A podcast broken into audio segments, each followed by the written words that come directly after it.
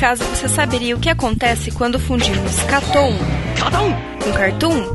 Não se vê isso todo dia. Simples, o Catum, um podcast sobre animação que tenta unir tudo o que há de melhor. É, e também o pior da animação ocidental e oriental, sem perder a piada e a data de publicação. Então, sintonize nosso feed e escute mais um podcast do Catum.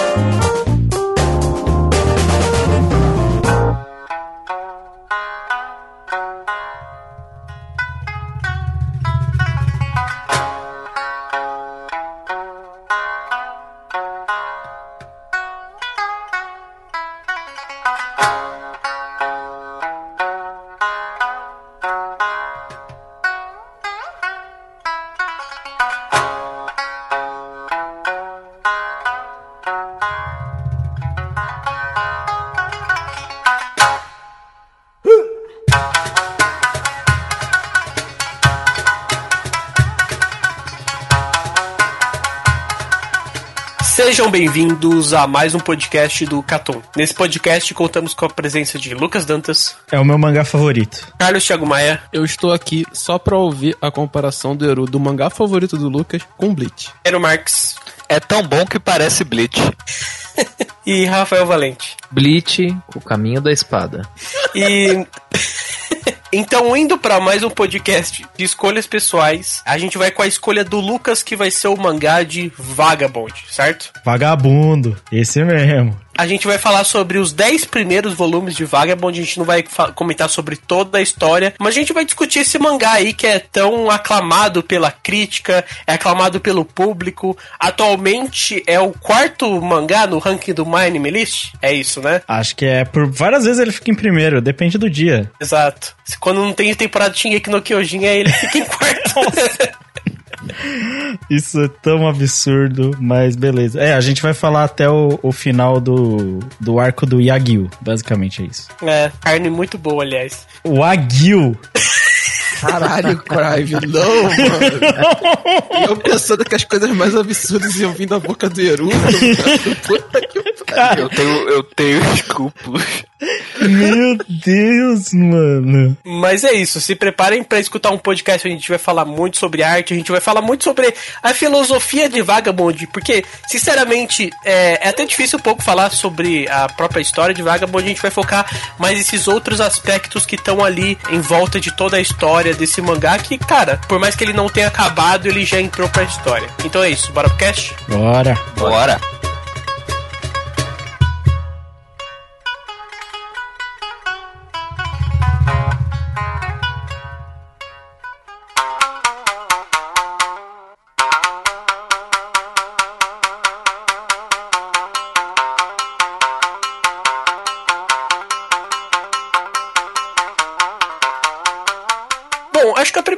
coisa que eu acho legal a gente comentar é como a gente conheceu o Vagabond, né? Porque é o mangá preferido do Lucas, né? E eu não sei se tá mais na lista de alguém de mangás preferidos. A minha não tá, pelo menos. Mas acho que é só do Lucas, né? Sim. Ó, do Lucas. É, só o Lucas gosta disso aí.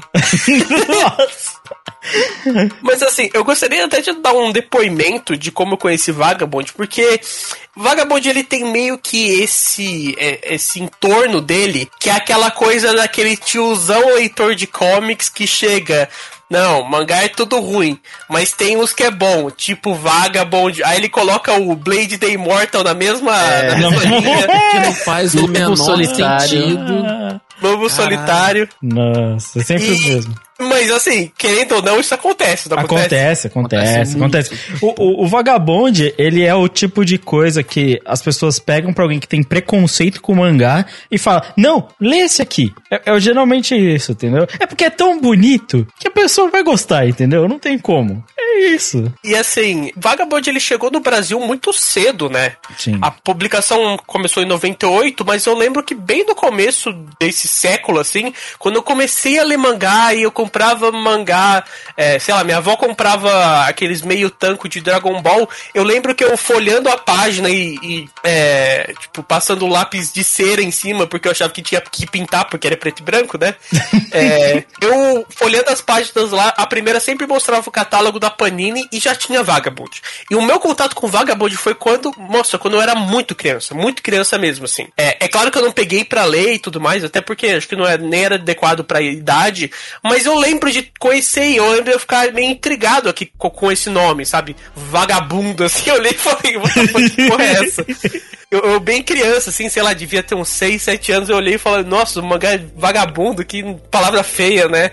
E esse foi o primeiro contato que eu tive com o Vagabond. Depois eu acabei lendo lá pra época de 2010, 2011. Parei, né? Depois teve muitos outros capítulos publicados de lá pra cá e agora eu dei uma relida nesses 10 volumes. É, inclusive, falando, só um comentário sobre a serialização, ele foi serializado em 2001, pra você tem uma Pela noção. Conrad. E ele teve 22 volumes adaptados. 22 volumes foram serializados. Foi bastante coisa, mano. Mas Foi, era época foi meio tanco, não era? Não. Não, não. Acho Os que não. 22 volumes Era, do não. mangá de, entre 2001 e 2006 foram serializados. Os A 22. edição é muito boa, aliás, a edição da, É da maravilhosa. A ideia. Ah, A é, da é bom demais. Eu tenho uma história com isso. É, eu conheci Vagabond ju- junto com One Piece. Porque eu tava na. Acho que eu já contei, eu contei essa história no, no primeiro cast nosso de One Piece, que é o cast número 5. Vamos lá ouvir, por favor. Eu tava numa Bienal, eu era bem novo, e eu fui comprar Cavaleiro do Zodíaco. E sobrou dinheiro, sobrou de 3 reais, e cada mangá tava sendo vendido a 1 real. Eu puxei o volume 1 de One Piece, porque parecia ser legal que tava ali, e eu virei pra dois moleques que estavam entupindo uma mochila cheia de Vagabond. Aí eu falei, qual é, mano? É maneiro? Aí o menor, é, vai fundo. Aí eu falei, já é, eu peguei os dois primeiros, eu tenho até hoje, os dois primeiros volumes de Vagabond da Conrad, da Conrad lá em casa. Nossa, eu tenho vários. Inclusive, eu tenho quase todo esse arco é, em mangá da Conrad. Eu tenho alguns faltando, assim, porque eu peguei, tipo assim, uns sebos aleatórios.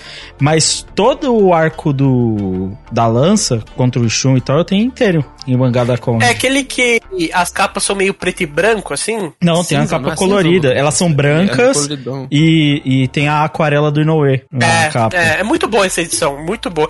É, depois ela foi. repu- Não é que ela foi republicada, mas ela foi continuada pela nova Sampa, até, eu me le- até onde eu me lembro. E agora tá vindo pela Panini, eu acho, né? Sim, mas é, essa edição da nova Sampa, ela meio que tentava é, ser uma continuação, assim, meio que quase igual da edição da antiga da Conrad. Só que eu lembro que ela foi muito cara na época. Muito cara mesmo. Acho que hoje esse preço seria caro, mas mais aceitável. Mas na época já foi, sei lá, mais de 5 anos atrás eles custavam 40 reais já. 30 e poucos 44 cada edição. reais. Era 44? É, cara, era, 44. era caríssimo pra época, eu lembro. Eu lembro porque quando falaram que iam lançar de novo, eu falei, putz, dá pra comprar. Aí eu olhei o preço e falei, não dá pra comprar. Foi assim que eu pensei. E tipo, é foda, mano. Porque eu entendo, o vagabundo merece tudo, mas porra, o preço é absurdo, mano. Não, não- não era Sim, nem sim. Não, fazível. Principalmente pra uma obra que tu não sabe quanto volume vai ter pra terminar, né? Então, Não, não vai terminar.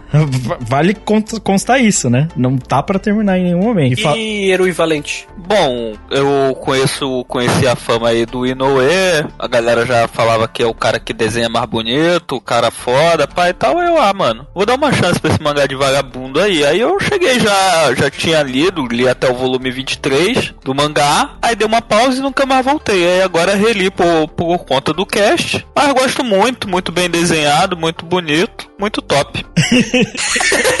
Pô, o Eru é muito preciso e cirúrgico, né? Não tem nem como.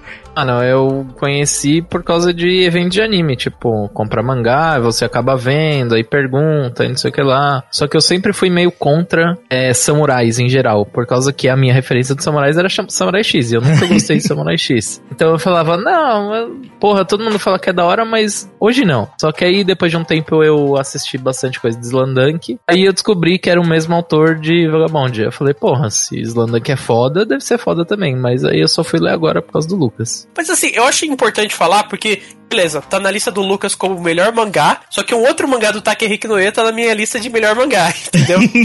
o cara é, muito que, bom. que é Islandank.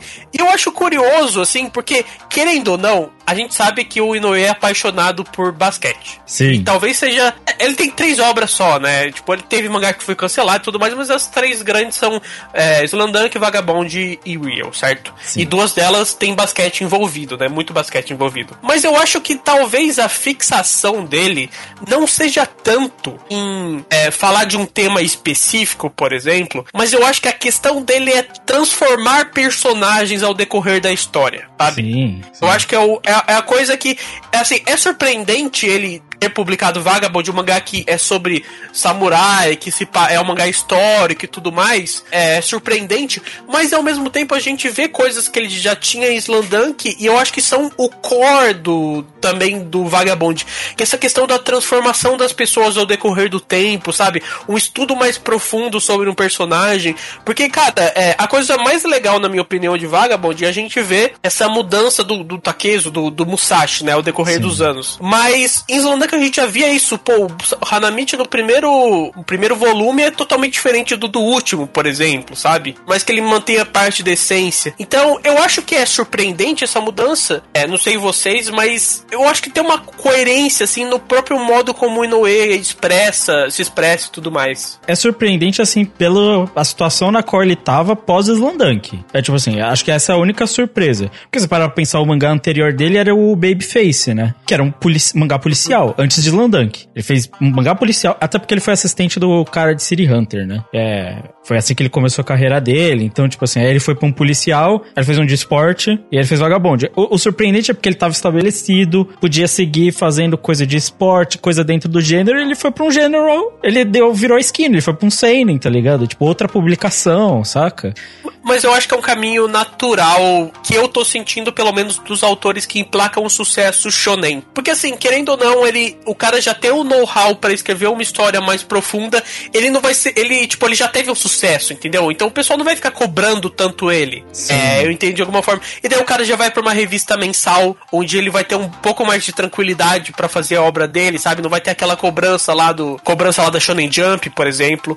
Então acho que é um caminho natural que alguns au- autores estão fazendo. Até autores que não têm mangás tão, pô, impressionantes como é, como Slandunk teve de sucesso, né, no caso. É, eu, eu acho bem interessante isso, porque é, eu- eu- é, é fazendo uma comparação um pouco com a indústria de cinema, por exemplo, eu acho que o com o Slandunk, o Inoue ele fez os blockbusters que ele tinha que fazer, ele fez o que a indústria pedia e Vagabond basicamente é o filme que ele quer fazer. É, é isso. Pior que eu nem sei, mano. Nem sei se foi isso, porque ele parou Slandunk, eu acho que ninguém na revista queria que ele parasse, não, viu? Não, eu, eu entendo, tá ligado? Mas, tipo assim, o que eu quero falar, Lucas, é que, tipo assim, um é. Um é o, a entrega do entretenimento, tá ligado? Um é, tipo assim, a história que eu, ele é a história que ele queria contar, Slandunk, isso é muito óbvio, o carinho que ele tem por basquete e tudo mais e tal. Ele tá na principal revista do, do, de mangá de todos os tempos, ele tá mensalmente, mensalmente, semanalmente fazendo negócio, um puta sucesso, esse, esse tipo de coisa. Não, tá é- ligado? é- ele foi o Então- mangá com maior venda de volume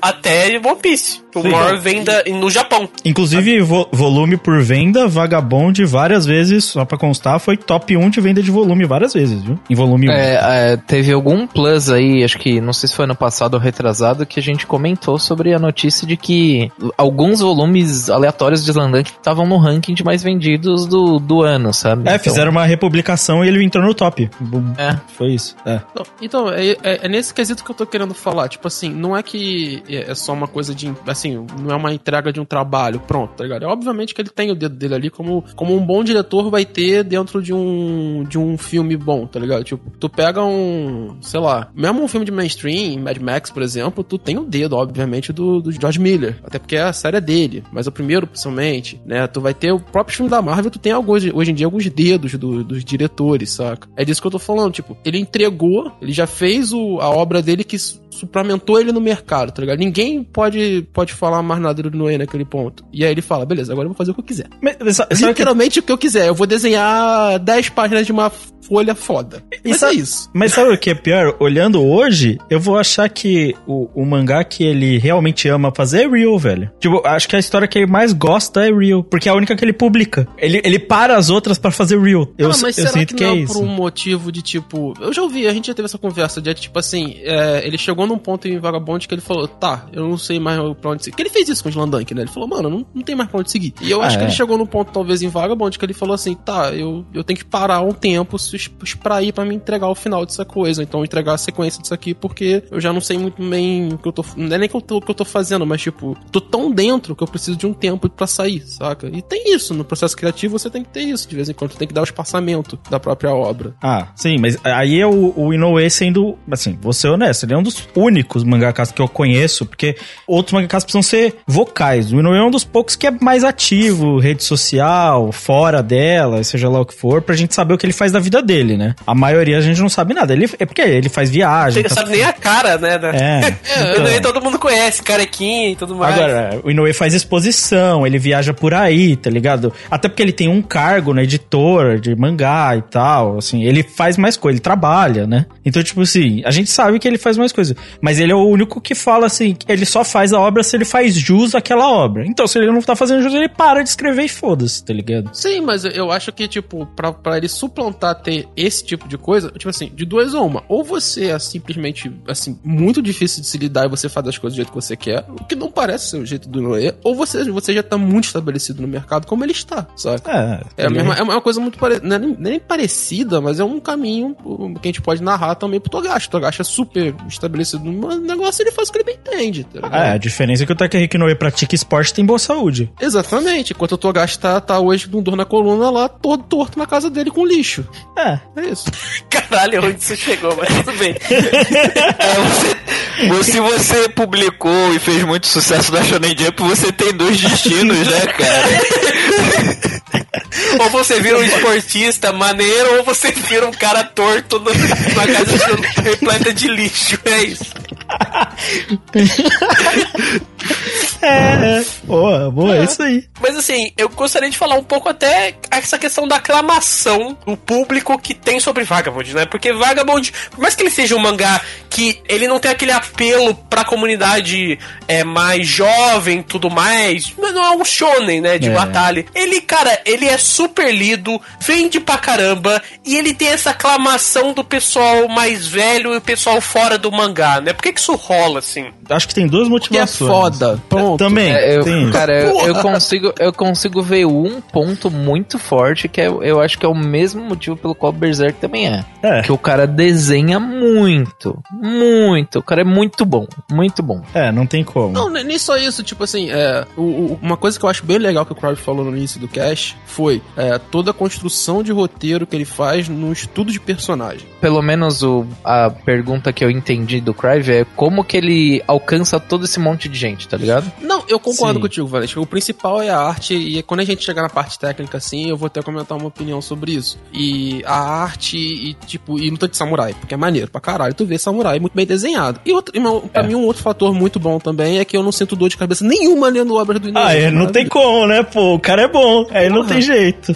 Né? E. Mas, tipo, essa questão que o Cruyff levantou no início do cast, eu acho muito maneira e eu acho que ele traçou um, um bom paralelo. Que em Slandank, é, a gente tem, obviamente, uma narrativa que leva o Sakuragi de um ponto ao outro, muito bem feito e tudo mais e tal. Mas eu sempre senti em Slandank que, tipo assim, é uma narrativa, e aí, por escolha dele, não tô, não tô criticando, que era totalmente ligado ao basquete. O personagem muda isso, obviamente, mas você vê muito isso diretamente ligado ao basquete. E no caso do Musashi, é tudo, tá ligado? É, é- é muito mais além a performance, tá ligado? E eu acho que isso, misturada à arte dele, a forma como ele traduz, e como o Inoue é um dos poucos artistas de mangá que apostam muito no visual, velho. Tipo, a narrativa dele, que a gente acabou de falar de filosofia e tudo mais e tal, vem muito do visual do que a gente tá vendo também. Tanto que, porra, eu não sei vocês, eu li em segundos a porcaria do, do Vagabond. Eu, eu lia um volume inteiro e voltava pra ver a página porcaria é bonita. foda.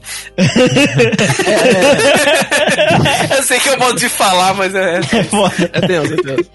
Não, mas eu vou, vou te- vou até te falar que assim, eu tô passando aqui o primeiro capítulo. O primeiro capítulo tem uns 15 balão, velho. No máximo, tá ligado? É, é isso que eu tô É, tipo falando, assim- entende? Então, então ele, ele, ele naturalmente ele é diferente, entende? Do que a maioria tá vendo de mangá. É. Eu, eu não lembro de ver tão algum outro mangá, nem Berserk nesse sentido, Berserk tem, também tem essa pegada, mas que o cara trabalha assim, tanto uma narrativa de visual implementada no que a gente vai falar futuramente de filosofia, de tudo mais, tal, de você sentir, tá ligado? Sim. Tirando o Beck, porque Beck tem magia Então, de música. A- Aí é que tá a parada, mano. Eu, eu ia falar desse bagulho de sentir muito por causa do desenho, por causa que tem um determinado momento da história que o Musashi mostra o olhar sanguinário dele. Sim. E, cara, aquele olhar não é um, tipo, não é um desenho comum, tá ligado? Você Não. consegue, você consegue transmitir tanta tanta coisa pelo olhar que o, do Musashi, tá ligado? Sim. O olhar sanguinário dele. Você tá pegando no ponto que eu concordo bastante, mano. Os personagens, eles vivem repetindo, tipo, porra, o Musashi. O Musashi tem um, um olhar sanguinário, uma presença sanguinária, parece que ele vai te matar, ele é uma besta, o caralho. Só que só de você olhar pro olho dele no momento em que ele tá querendo te matar, você sabe o que ele quer, tá ligado? Aham. Você não precisa ir muito mais longe do que isso. Sim, sim. Eu acho que isso que você tá falando é exatamente o, é o exemplo perfeito. É tipo, a diferença do Vagabond pros outros mangá, combinando o que você falou, que o Carlos falou, é tipo assim: um, ele não tem narrativa expositiva, não tem. Glória É. a Deus. E assim, 99% dos mangá tem. Pô, se a gente pegar 10 mangá aqui, é capaz de 10 ter narrativa expositiva, mano. Não tem jeito. Aham. É tipo. Eu estou fazendo isso por causa disso, disso, disso, e eu Não, vou a- chegar desse outro ponto. É, mano, é. A melhor coisa que a gente vê em, em Shonen, principalmente, é o cara soltar um golpe especial e ele explicar o golpe especial dele todo conversando com o vilão. Oh. Isso é a coisa mais comum. Não, é, a gente, Pô. a gente vai chegar no arco aqui de, de Vagabond, que aí o cara vai lutar com o maluco da lança, e é literalmente os dois ficam parados em silêncio, um olhando pro outro, porra. É, tipo, É, e é- e o e é tipo- que essa cena é tensa. Eu não sei vocês, É, eu tenso ficava pra caralho, mano. E, e é tipo capítulos, assim, tá ligado? Não é tipo, ah, dois quadros. Não, são capítulos, tá ligado? é, a galera não fala, mano. É tipo, porra, o cara tá pensando, pô, deixa ele pensar, tá ligado? É tipo isso. É, mano, eu acho que. E aí vem a combinação de fatores, né? O Inoue, vou ser honesto, o cara não chega nesse nível e ele fala, ah, não, eu dei o desenho mal. Ele sabe que ele desenha bem pra porra, né? Ele sabe. Tá. E assim, o ca... e só pra constar, o Inoue não tem assistente, tá? Ele faz tudo sozinho. Aí o cara chega lá, mano, ele fala: Des- des- desculpa, Lucas, te cortar. Eu, eu não sabia dessa informação. Eu odeio gente escrota nesse nível, tá? o quê? Porra, não dá, cara. É- Uma é tipo- O, o ser humano não pode ser tão escroto nesse nível igual o Inoue, tá ligado? Não, não, não. Eu desenho pra caralho mesmo, vou desenhar sozinho. Não, e o pior é que, Pô, tipo o cara é assim. esportista ainda, vai tomando E cu. ele como é que Ele devia ser pelo menos gordo pra compensar isso aí, né?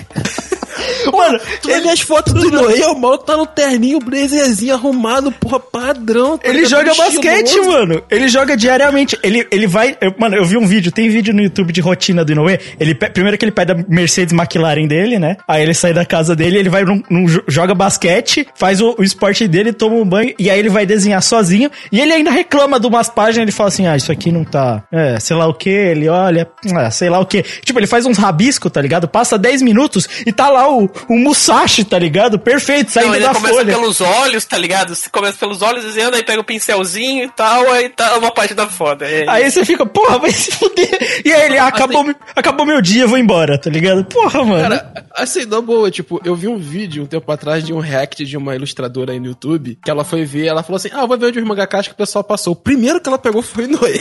não dá, Aí ela assistindo, aí ela falou assim, ela quando terminou o vídeo, eu vou mandar isso por depois, vai estar no link do cast. Ela parou, olhou e falou, eu sou uma merda. Pior que é isso, é isso mesmo, velho. Não tem como.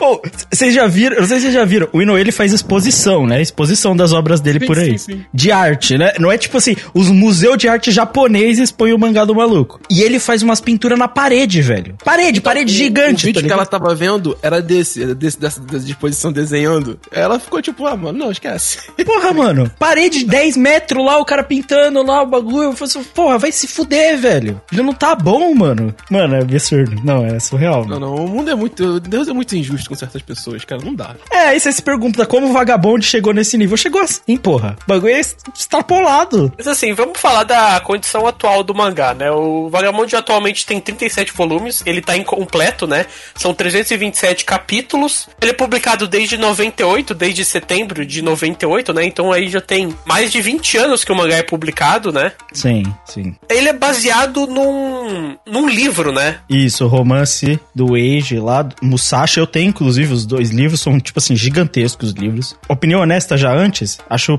pior que o mangá. A experiência do mangá é mais da hora que a do livro. Porque assim, o livro é um romance mesmo, romance japonês. Então ele é puro, é muito mais interação dos personagens, ele é mais lento. Tipo, o lance desse romance e tal. É ele- novelão, né, cara? Novelão. Ele é mais novelão. Assim, ele é muito bom em certos aspectos, tipo assim, de falar sobre o estudo das técnicas e tal. Tipo assim, existe uma coisa ali da cultura, da cultura japonesa e do que envolve o Musashi, porque existe muita pesquisa. O livro do Eiichi Yoshikawa, ele é tão popular que ele já tinha chegado pro Brasil antes mesmo do mangá, né? Então, É, não, sim, sim. Era essa a minha dúvida, mas pra quem já leu o livro, que assim, ele é um livro, é uma adaptação de um livro que é, tipo, popular, mas naquelas ou é, tipo, o livro sobre o Musashi? Porque o Musashi é uma figura histórica, certo? Sim. Ele é o livro sobre o Musashi? Tipo, o, o livro definitivo, assim? Não necessariamente sobre a história, mas o romance sobre o Musashi, acho que o que mais popular sobre, tipo assim, uma figura mais mítica, assim, do Musashi é esse livro. Tanto Não, se, se tu quer pegar o livro e falar, ah, não, essa é a verdadeira história Não. do Musashi, não, não é uma novela. Tanto que- é uma novela com Musashi. Sim, eu não sei se o Eruma já disse, mas tem muita gente que fala que o Vagabond, o Inoue, fez um trabalho histórico até melhor do que o do livro. Sim, sim, pelo que eu pesquisei, o, o Vagabond é mais preciso do que o, o próprio livro. É. E tanto que, tipo assim, a figura do Musashi, ela é histórica e tudo mais e tal, mas tem, como o Lucas falou, tem várias pesquisas sobre a figura dele e tem vários desencontros sobre a figura. É, não, não tanto de época, mas dos acontecimentos mesmo da vida do Musashi, saca? É. Então tem toda essa pesquisa ainda em volta dele. Tanto que a gente pode chegar ao ponto que existe, é claro, uma narrativa aí histórica e tudo mais e tal, mas várias do- das coisas, como é até baseado num, num romance, ser meio ficcional, assim, como ele encontrou tal pessoa, quem é tal pessoa que ele encontrou, esse tipo de coisa, entendeu? Tem, tem essas perspectivas ainda. E- Então, assim, digamos que ele é histórico, mas não é. Sim, exato. Tipo, o, o Vagabond é mais histórico que o livro, então. Ele, honestamente, o Vagabond é um bom ponto de partida pra você entender essa história do Musashi esse período aí. Bom ponto de partida. Por exemplo, ele faz um trabalho de coleção ali, eh, que a gente vai chegar a comentar um pouco dos Yagyu, que é melhor do que muito arranjado por aí que você acha, tipo assim, inclusive em Wikipédia sobre a história. Ele, ele é muito bom com relação a isso. Agora, a história do Musashi, que nem o Carlos falou, mano, você tem muito dos encontros, porque a, a grande história é que, tipo, o Musashi, o samurai o lendário, nem samurai, porque ele é um Ronin, né? Mas, tipo assim, o espadachim lendário que nunca perdeu. Isso a maioria testa sim, é verdade, até porque ele não morreu em batalha, né? É, tipo, ganhou todas as lutas, blá blá blá blá. E você tem os encontros os mais famosos contra, tipo assim, é, o encontro próprio Yagyu ali, o Sasaki Kojiro e tal, mas o resto é meio liga turva, tá ligado? Tipo assim. É, eu tava lendo um pouco sobre a história dele, são 60 batalhas, digamos, que pelo menos a literatura sobre o Musashi diz que ele venceu, assim, não perdeu nenhuma, né? Essa é a história. Mas é interessante, assim, saber todo esse parecer um pouco mais histórico. E eu queria, nesse momento aqui, invocar o nosso historiador pra dar a base do, do- da onde se passa o Vagabond, sabe? Tô falando aqui, tipo, do, do começo da história, mas o período, assim, sabe? Onde a gente tá dentro da história do Japão nesse momento. E era o Marx, né? O historiador. Então, a primeira cena já, já remonta a uma das principais batalhas da história do Japão, se não a, a principal, que foi a Batalha de Sekigahara. O que, que foi a Batalha de Sekigahara? Basicamente, a- na época, o Japão ele não tinha um governo central. A, a figura do, do Shogun foi pro espaço e cada senhor de terra tava brigando por cada centímetro de terra numa briga de todos contra todos. É, a Batalha de Sekigahara foi basicamente quando chegou num ponto onde o, o Tokugawa tava ascendendo ao poder, tinha uma galera que era meio revoltada com ele, e a Batalha de Sekigahara basicamente definiu que o Tokugawa seria o novo Shogun, e ele esmagou as forças inimigas e virou o novo Shogun e botou pra quebrar aí, mano, até o final do século XIX. Aí a história do, do, do Musashi se passa basicamente no, no período Tokugawa. É final do século XVI, não é? É, o, a Batalha de Sekigahara é em 1600. Então, o, quando tem a Batalha de Sekigahara em 1600, o, a Era Tokugawa começa em 1603. Então, basicamente, a história que a gente acompanha é o comecinho do, do, de um shogunato que vai durar mais alguns séculos aí. Aham, legal, legal. Beleza, a gente já tem 37 volumes publicados de, de Vagabond. Mas, pra você, Lucas, assim, é, qual que é o estado atual pra quem acompanha semanalmente, né? Eu não acompanho semanalmente. Eu já li bastante do mangá, eu- ainda falta um bom período pra eu ler. A gente só vai comentar sobre 10 volumes aqui. Mas, pra quem acompanha, qual que é a situação? Assim, tá difícil, digamos Ah, assim? Tipo assim, o Inoue falou que não vai lançar, certo? Ponto. Já o hiato dele não é hiato do Togashi. Ai, não sei, ai, tenho dor nas costas. Não, não, é isso. É tipo assim, não estou escrevendo. Quando eu estiver escrevendo, eu aviso, tá ligado? É isso. É, Entendi.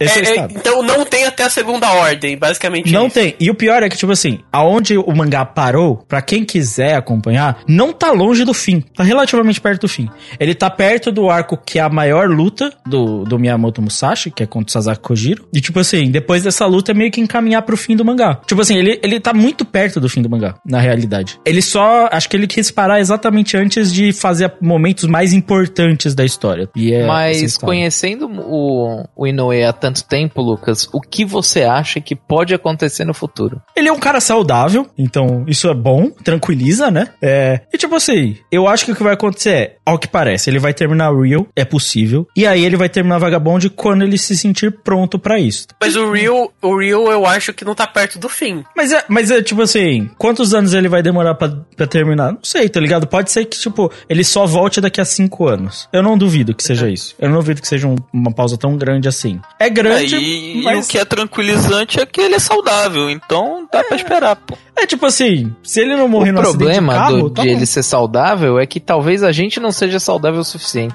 Exato. A maior preocupação só é a minha saúde, não a do É isso que é foda, né, mano? A gente não é saudável e ainda desenha. É, o Lucas até vai, né? 你说话 Eu pensei bem, Mas- não, não, o Lucas vai. Mas o, mas o Crave, tu não tem uma McLaren. É, então, mas é, é o foda É, é o, que o tem Lucas, o Lucas desenha bem, assim, desculpa, mas não tanto quanto o Inoue, Obviamente. obviamente. Mas aí Mas é, você é não o tem a Lucas, McLaren, né? o Lucas e qualquer outro ser humano da Terra, né? Ué, mas até aí pode pegar até o, pode até pegar os autores da Jump e falar que eles não desenham tão bem quanto o Inoue, que é verdade, porra. É, exato. É, e a maioria também não tem McLaren também não, cara. Exato, então foda-se.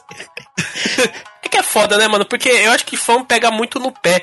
Mas como a galera do Vagabond. Eu acho que a galera do Vagabond, até pelo jeito que o Inoue ele é mais franco com relação à história dele, sabe? Sim, pô. Eu acho que a galera é mais tranquila, porque ele falou, até a segunda ordem não tem e é isso. Agora, não fica aquela coisa vai, não vai, quando tem, quando não tem, sabe? Ah, não, mas Então, é- é- eu acho que isso é muito a, a postura da pessoa, velho. Se, se todos os autores de mangá fala, abrisse o jogo e falasse, ô Isso. galera, tá rolando isso daqui, não, não dá, porra, o público atenderia de boa, mas a maioria deles esconde e foda-se. Sim, sim. E- Uhum. E, e Vagabond, vamos ser honestos, a gente vai chegar, vai falar da história e tudo. Tipo, ele é muito mais a experiência do mangá do que, tipo assim, chegar no final. Pô, a gente já sabe que pô, o cara morreu, obviamente.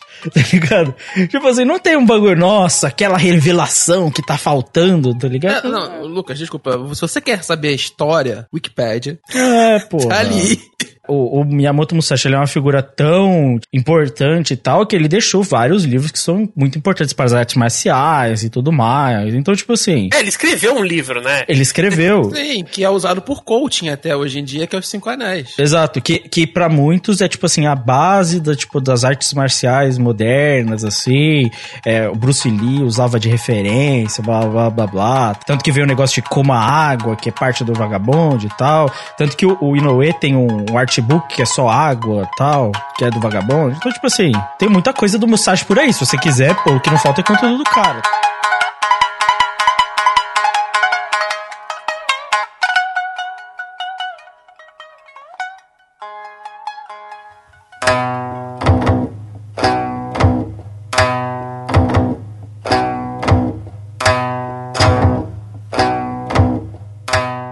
Importante a gente conversar um pouco sobre a arte de Vagabond. Talvez seja esse tópico, esse seja o tópico que a gente vai mais debruçar nesse podcast. Porque assim, é muito impressionante, cara. É muito, é bizarramente impressionante, cara. Eu tenho até uma pergunta pro Lucas, cara. Igual o Omni-Rei, você também já criticou no MD? Não, esse não. Esse jamais eu critiquei no MD. Bom, bom, bom.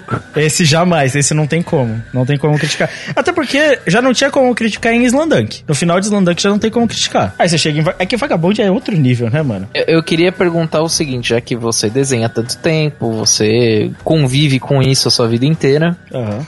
quanto tempo e quanto, quanto treino a pessoa precisa pra chegar num nível perto disso. Porra, mano. Eu vou te falar, ó. Também dou aula de desenho. Quem quiser aulas particulares, entre em contato. Eu falo pra um aluno, por exemplo, se você chegar hoje e fala pra mim, pô, eu quero aprender a desenhar. Eu falo, pra você ter a base, você tá desenhando, tipo assim, pô, quero desenhar X e vou conseguir desenhar algo, eu falo dois anos, certo? Isso é pra você começar. Ok. Pra você chegar nesse nível, vamos supor, eu desenho há o quê?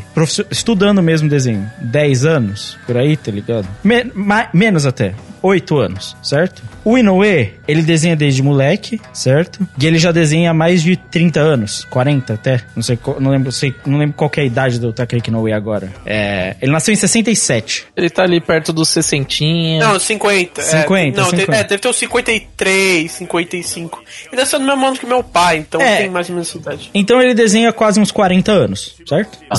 Você, para você começar, assim, tá num nível realmente alto, eu falo que você já tá falando de mais de 10 anos aí, real, de, de experiência, pra você tá desenhando em um nível alto. E, e alto eu falo assim, não é, ai, meu estilo, putz, eu desenho esse estilo, anime, sei lá o que, tipo assim, é estudo técnico, tipo, de referência, isso e aquilo, e faz curso, tipo assim, faz modelo vivo, porra, mano, 20 aninhos aí, tá ligado? Nas costas, você tá falando aí, tipo, alguém que tá num nível mais mestre, tá ligado? Esse tipo de coisa. Tipo assim, eu não conheci nenhum professor de desenho a nível pica que tivesse menos de 20 anos de experiência, assim. É, é- ainda mais porque que ele é, tipo assim, ele é muito bom em tudo, entendeu? Então não é como se, tipo, É, então pra você chegar num. pra você virar um, um Inoue da vida, é 20 aninhos desenhando. 20 aninhos. Não, não, não é garantia de nada. Não é garantia de menos, nada. Você falou.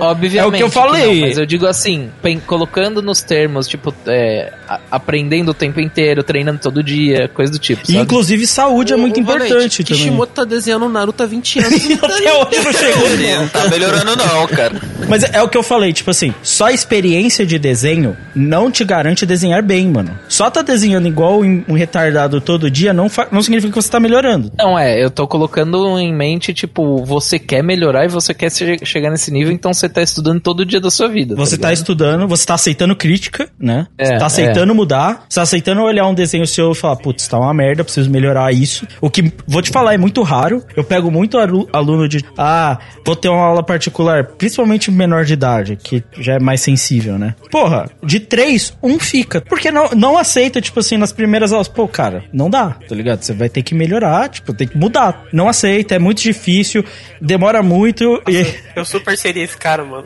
é tipo... Não, cara, isso aí... Eu- eu- quando eu comecei a fazer aula de violão, eu- em três aulas eu já não aprendi porra nenhuma, eu já fiquei puto, já queria vazar já. E- Mas sabe o que acontece, cara, com a galera que faz desenho? Eu não sei se, se o Lucas vai concordar isso comigo. Normalmente, quando você, tipo assim, tu brinca de desenhar e você consegue fazer, assim, os desenhos por cima, o cara quatro, assim, o cara já consegue fazer algum desenhozinho, aí ele vai fazer uma aula técnica, assim, e tal. Eu acho que o maluco perde, porque sempre que o cara para pra desenhar, assim, de livre mão mesmo, geral fala, pô, tá maneiro e tal. E aí, tipo assim, na, nas primeiras logo ele já toma lavada, tá? É, a família estraga, né? A pessoa. É, é, e tem- Não, e, eu acho que tem muito rolê assim, tipo, você não é acostumado a conviver com gente que, tipo, tem talento e desenha super bem. Aí você vai pra um lugar que só tem esse tipo de pessoa, aí você se sente humilhado. E, cara, querendo ou não, essa parte artística tem muito ego, tá ligado? Tem, tem, pra caralho. É, por isso que eu não gosto desse tipo de gente. Tem, é um bagulho Pô, mas- muito difícil, tá ligado? É difícil você aceitar a sua posição no tempo. Olha o começo de. Vamos ser honestos, tipo assim, olha o começo de Slandunk, olha Vagabond. O Inoue evoluiu para caralho. Pra caralho, mano. O Inoue só chegou a ser tão bom assim porque ele aprendeu muito, tá ligado? Ou seja, ele estudou muito. E eu acho que a maioria das pessoas não tem o mesmo tipo de condicionamento que ele vai ter. Não vai. Tem. Pô, É. mas, mano, falando desse de esculacha, assim, e tudo mais e tal, quando eu, eu ri naquela hora, porque quando o Valente começou a falar, então, Lucas, você aí que, que é desenhista e tudo mais e tal, acompanha e tudo mais e tal, como é que você se sente toda vez que você abre o Vagabond e é esculachado pelo Inoue? Mano, o pior é que, tipo assim, ele é uma grande inspiração pra mim, pro que eu desenho, e sei lá o que. Tipo assim, eu aprendi muito vendo Vagabond. Pra mim é tipo, porra, é- eu admiro, tá ligado? Eu admiro e eu melhoro vendo o bagulho. Pra mim é isso. Tipo assim, o cara é tão melhor, mas tão melhor que da experiência de ler eu melhoro, saca? E tipo, mas mas não, não- tem nenhuma, nenhuma página que tu parou, leu o Vagabond e tu parou, ah não, mano, vai tomar no seu cu. Não, o que, o, que mais, isso." o, o que mais me revolta, na verdade, não é nenhuma página pronta. É quando eu vejo os vídeos dele fazendo a pincel, porque pra quem não sabe, o Inoue, ao contrário de boa parte dos mangakas, não usa muita só a caneta, sabe aquela de pen do Bakuman? Ele gosta de pincel. Sabe esses traços finos, retos, perfeitos? Pincel. É uma porra fazer isso no pincel. É, é. É um inferno realmente na muito- terra. Muito chato. Eu não uso pincel, porque eu sou um merda de pincel. Eu sou muito bom com a caneta, relativamente, sou profissional, tá? Ok. mas, mas, mas, tipo assim, no pincel é muito treta, velho. E o cara faz essas porra no pincel, mano. É inconcebível o nível de rachura. Rachura é os rabiscos. Sabe aqueles. As linhas tracejadas que se interlaçam, galera? Então, isso é rachura. É aqueles joguinho da velha, entendeu? Pra fazer sombrinha. Muito autor cola, né? Tipo, ele. cola rachura ou faz rachura pronta, entendeu? O que muitos autores fazem, por exemplo, o Inio Asano faz um pouco disso. Ele faz? Ele mesmo desenha as rachuras, certo? E aí ele monta packzinhos delas e aí ele edita elas lá dentro. Agora, fazer na mão, que é um é um hábito que inclusive eu tento, sabe? Manter de, tipo, sempre tá fazendo as minhas rachuras e tal. Primeiro que fazer direito é muito difícil, porque você tem que criar um degradê de sombra através de traços retos, ou seja, sem cinza, rachura pra isso. Sem cinza, você vai fazer um degradê. Cara, é, é tipo assim, é muito trabalho, é tipo assim, triplica o tempo de desenho que você faria normalmente, tá ligado? Se não mais. Porra, o cara faz isso no pincel, porque o cara é doente de bom, tá ligado? Eu não sei, tipo, é muita, muita experiência. E, e o que me dá mais raiva é isso, porque ele faz uns rabiscos, quem já viu os names lá, tipo, os rascunhos dele, ele faz uns rabiscão tudo a caralho. Aí ele passa o pincel e o bagulho tá perfeito, porra. Aí é foda. Eu, eu gostaria, eu gostaria muito de ver um documentário do, sobre a vida do Inoue, mas com ele explicando em algumas partes a, a- o, como ele evoluiu a técnica, tá ligado? É, Seria da hora. Porra, um artipel do Inoue, tá ligado? Nossa, isso é seria absurdo. Bom, Valente, eu vou já te dar uma prévia do que que seria. Você chegaria com a sua caneta lá pra desafiar ele pra um desenho, ele ia falar: Minha caneta está em harmonia com o universo. Isso, cara. Já deu um spoiler no mangá, pô. Minha caneta é uma com o céu e a terra. Está, é, é, é céu e a terra, exato. É, exatamente, meu pincel é um com o céu e a terra, porra. É isso. O caminho Mas, do ó, pincel, né? Mas uma, uma parada que eu gostaria de falar, assim, é que uma das coisas que o pessoal que lê mangá normalmente, até pessoas que nem leem tanto, quando normalmente elas falam de uma arte legal, elas vão falar de, caraca, olha a quantidade de detalhe que tem nisso, né? Tipo, o- a- arte de Berserk, ela era muito nessa questão, assim, né? De, putz, olha como a página tem múltiplos detalhes, todos os bloquinhos daquele castelo e tudo mais. Mas a arte do Inoue, o que chama de atenção não é isso, assim. É, é que é, é difícil pra quem é leigo igual eu descrever. Mas você não olha pra arte dele e fala, nossa, olha a quantidade de detalhes. É claro que tem e tudo mais, principalmente quando ele faz florestas e tal. Mas é outra parada, é uma fluidez, é um, é um negócio diferente que é difícil de É, explicar, é sabe? a perfeição, principalmente de movimentação, velho. Porque, tipo, quem já, sei lá, tentou desenhar na vida, eu tinha muito problema em desenhar, tipo, pé e mão. Porque não era, não era um bagulho simples, tá ligado? Ele podia estar em tantos. Ele podia fazer tantos movimentos com o pé e com a mão. Não era, por exemplo, uma perna que normalmente vai estar numa posição mais simples, sabe? Hum. Então, tipo, o- jeito com que ele desenha parece que tudo é perfeito. Parece que ele pegou um ser humano, copiou e colocou lá do jeito mais perfeito possível a cena que ele queria, tá ligado? E assim, você em Islandunk tinha muito isso, mas em Vagabundo você consegue ver, você consegue olhar pra página e entender, tipo, muito claramente o que, que, o que, que ele movimentou no ponto A e ponto B. E isso eu não tô falando de um quadro pro outro. Eu tô falando, se você olhar, assim, dá pra ver que ele sacou a espada e fez um negócio pra frente, assim, você consegue, digamos, ver todo o movimento, assim, sabe, em uma página só. É, é, é. tipo, por exemplo, empunhadura, que é um bagulho que você vai ver no pulso do personagem, do, do,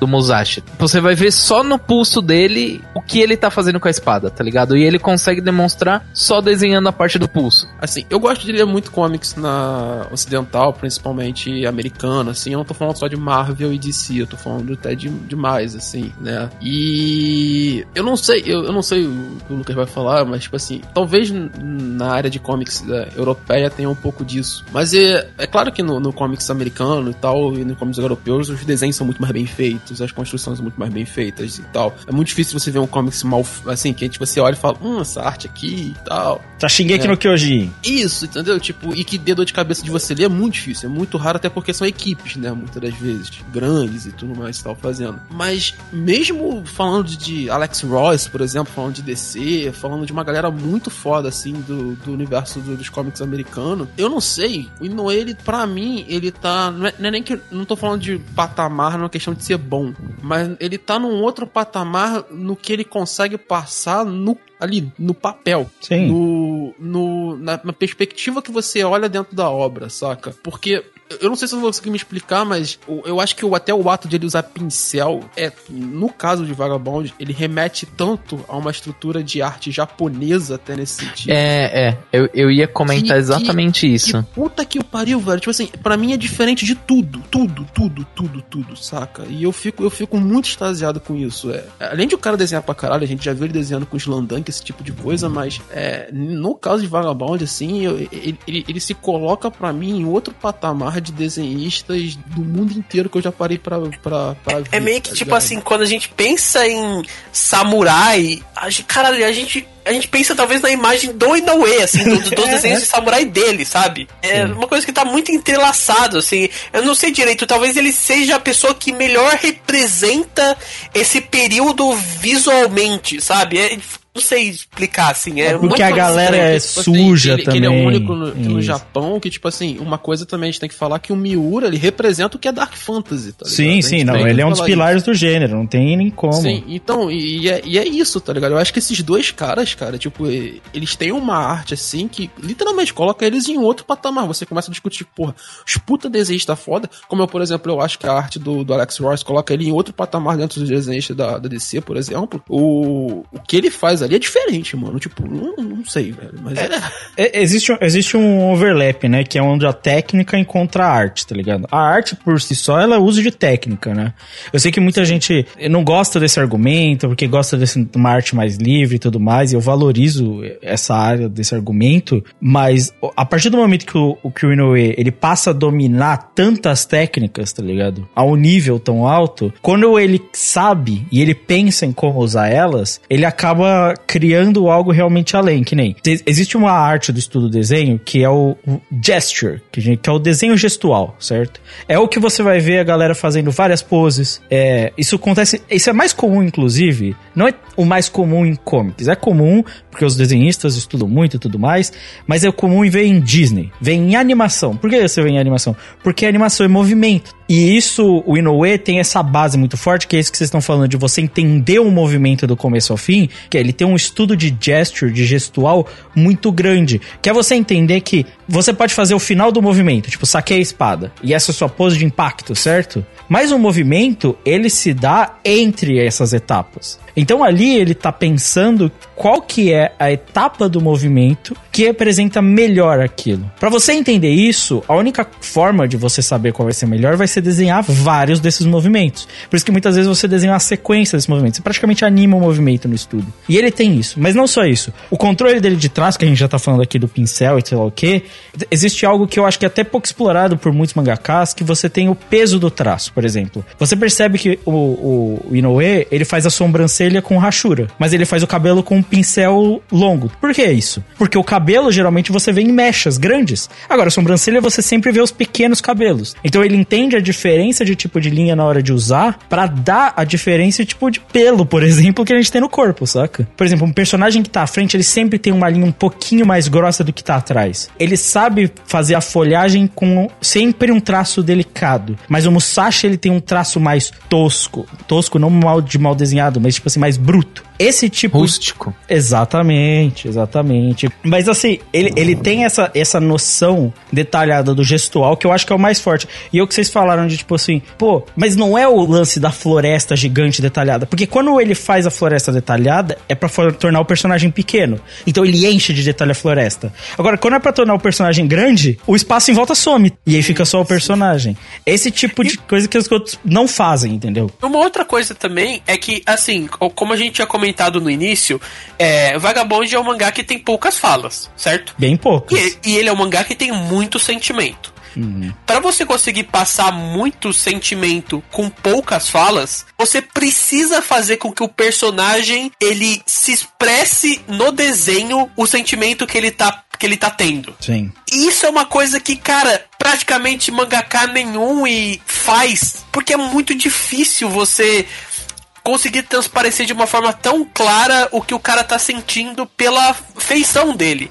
E Vagabond ele precisa disso pra contar a história. E cara, você não fica com essa dúvida do que, que o cara tá sentindo, sabe? Sim, sim. Isso, isso é o lance também do gestual, da, da expressão facial. E outra coisa, do design. Nenhum personagem vagabonde parece com o outro, porra. Nenhum. Nem o, nem o carinha da esquina lá no fundo parece com o outro. E isso dá muita personalidade. Tem formato de rosto diferente, formato de queixo diferente. Tem personagem que é um pouco mais cheinho, tem um personagem menor, tá ligado?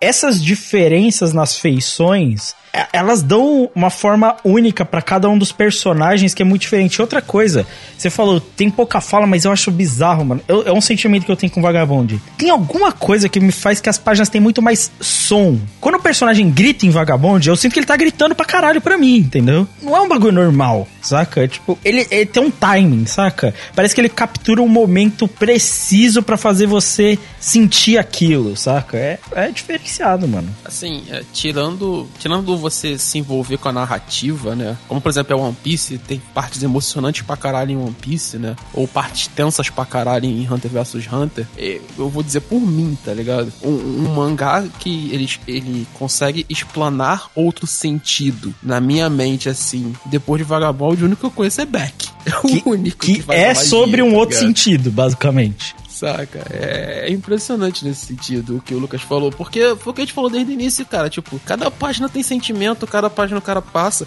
E uma coisa que a gente já comentou aqui no início do cast, acho que foi o Lucas, que é o, o Musashi não ser expositivo. E na verdade eu falo mais do que isso, o, Mus- o Musashi, o, o Inoue. O Inoue não, ele não é expositivo. Mais do que isso, ele é um mestre na forma de narrar visualmente. E isso eu tô falando, tipo assim, em qualquer tipo de mídia. Porque se ele, se ele, se ele fizesse exatamente o que ele faz em, em, em mangá, ele transpo, po- transpusesse isso pra, sei lá, pro cinema, ia ser no mesmo nível. É, ia ser, perfeito. ia ser, ia ser foda, assim. Por quê? Porque o cara sabe narrar visualmente um negócio. Então foi o que a gente falou. O cara consegue, na expressão do personagem, passar o sentimento pra você. Ele, ele não precisa te falar. E isso é muito impactante, principalmente numa indústria como uma indústria de mangá, que tá todo mundo toda hora falando pra você as coisas. sabe? É, A indústria de anime, tá todo mundo falando, tá cuspindo na cara, na tua cara o sentimento que tem que acontecer. É, e eu sinto esse lance mesmo de. Primeiro que, vou- só mais um detalhe aqui. As páginas em, aquarela é sacanagem. Aí não dá. Aí é sem escrúpulo. Porque aí já não basta o desenho, tem que fazer os bagulho pintado também. E tem que ser bonito pra caralho. Não, é, as páginas em aquarela é ele cagando na cabeça da humanidade, né? Falando que todo mundo é uma merda, né? Aí não dá, aí não tem como. Mas o que o Carlos falou da narrativa visual, cara, é incrível, porque tem quadros em Vagabond que são muito simples, né? Eu falo pela estrutura dos quadros, é tipo um retângulo maior, um retângulo menor, e tem quatro quadros. Só que a perspectiva, a cena que ele escolhe, e iluminação, mano. Tem uma cena do Ishun lutando no escuro, tá ligado? Ou, por exemplo, a luta na floresta à noite. Mano, o cara escolheu o pior momento possível pra desenhar. Pior, à noite, escuro, uma fonte de iluminação, uma treta pra fazer o bagulho ser legível. Uma treta, é um cu, tá? Inclusive, quando eu tava lendo essa parte, eu falei, caralho, mano, não é possível, deve ter acontecido alguma merda com o Scanlator, porque tá tudo muito escuro. Mas aí, com o passar do tempo, eu entendi, porra, não é problema nenhum, né? É o, a intenção da É um parada. ambiente. É, não, não. mano. E tipo assim, ô Valente, só pra complementar o que o Lucas tá falando e que você tava falando, os dois são imbecis, né? Porque quem vai lutar numa floresta à noite escura pra caralho? Tu não vai ver a porra da espada, caralho! É. Porra! Oh, mas é, Não, não, mas ninguém decidiu isso. É. Os caras estavam. O Musashi que dormiu e se atrasou mesmo. é verdade. Eu, eu entendi. Porra, os caras não podem trocar assim, tipo, não, não, amanhã de manhã a gente se mata. É isso aí, não, não é. Porra, não, não, não, vai ter que ser agora, à noite, tipo, quatro da matina, igual a gente tá gravando aqui, igual eu tô gravando. Porra. E vou te falar, melhor chuva dos mangás, mano. A chuva é de sacanagem também. A chuva, Makoto Shikai em formato de mangá, né, mano? pô, a chuva, pô, não tem como, cara. Os bagulho. O, o Musashi molhado é muito bom, velho. Aí, aí entrou num, num outro âmbito, né? Pô, cara, ele faz ele entrando naqueles lagos, saindo. É que é muita textura, saca? Pô, o cara é bom, mano. O fogo é muito diferente da terra, que é muito diferente da. Porque tem autor aí que desenha água igual desenha fogo. É sério, pô. Tem rio que, se você falar que é rio de fogo, tá igual. Entendeu? O chão é lava. É, velho. Pô, assim, não é querer menosprezar, tá ligado? Mas menosprezando. Até porque o Inoue já fez esse trabalho, né? Mas, pô, a texturinha das árvores, das folhas e sei lá o que, é tudo muito preciso. Até os metais, entendeu? O que é espada, o que é madeira. Pô, cara. Cara, até a roupa do Musashi que você olha e fala, caralho, essa roupa tá larga nele, tá ligado? Ou tá suja, é né? isso. É, também. Nossa, é, mano. O cabelo dele que você olha e fala, mano, esse cara não tomou banho faz um tempo. Aquele momento na floresta, ele tá praticamente com os dread, velho. É, então. Tá, mano. E depois que ele toma banho, muda. Muda bastante, velho. É foda. É, sei lá, o cara é bom, né, mano? E, Mano, sabe, a única, a única- minha única tristeza de o cara ser tão bom, tão bom, tão bom, é que eu nunca vou ver esse anime. ah, porque o anime vai ser mais feio que o, que o mangá. Não, vai ser porra. muito mais feio. E, mano, eu, eu acho que... Provavelmente eles vão na- meter um CG, mano. 100% Vai. que eles meteriam CG. Eu, eu juro, cara, tipo, quando, quando o Vagabond devia estar sendo serializado no início, assim, e tal, aí aparecia na, mão- na mão de todos os estúdios do, do Japão, tipo, ó, aqui, ó, o anime de Vagabond, os caras falavam, cara, não, dá não, não rola, isso aqui não dá. Não tem um animador nessa porra que vai conseguir desenhar essa merda. Não, É, o não- único não- jeito de fazer isso aí é se o Musashi virar animador, né? Só isso. O Musashi? não, o, o Aí vai Inoue. ser foda.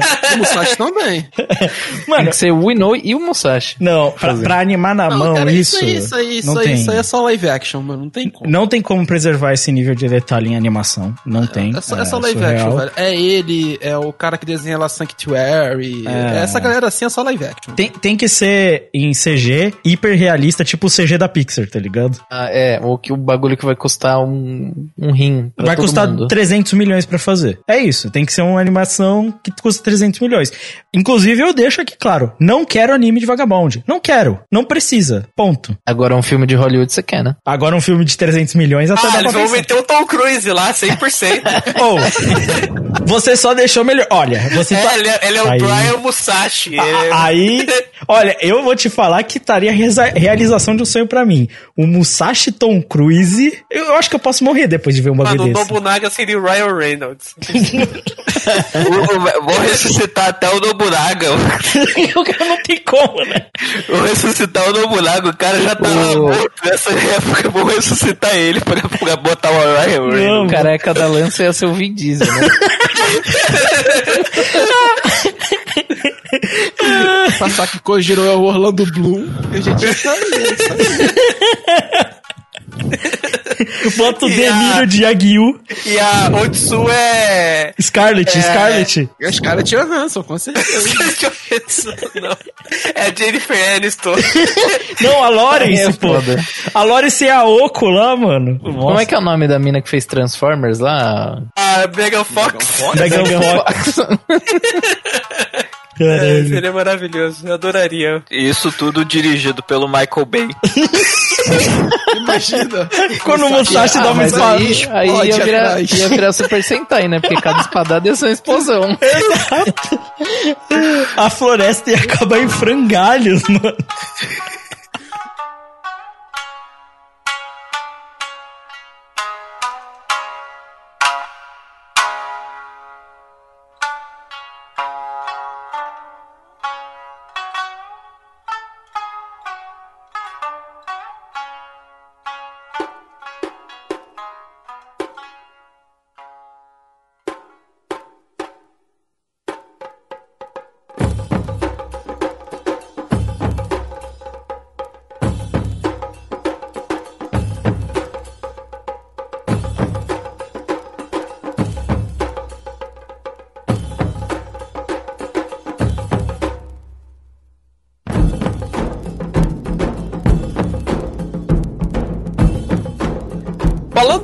Da história de Vagabond, eu gostaria que você, Lucas, desse uma introdução assim de como começa a história do mangá.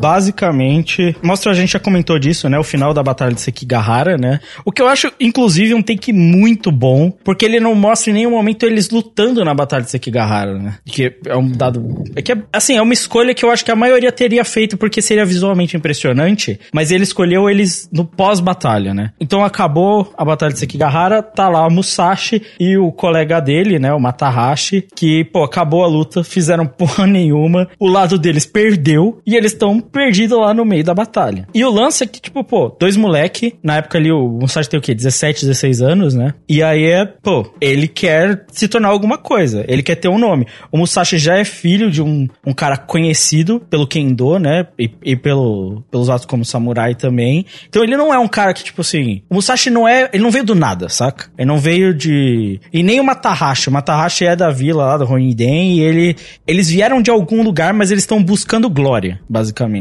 Só que eles meio que falharam na primeira tentativa, né? E aí é essa história inicial dele buscando incessantemente essa glória.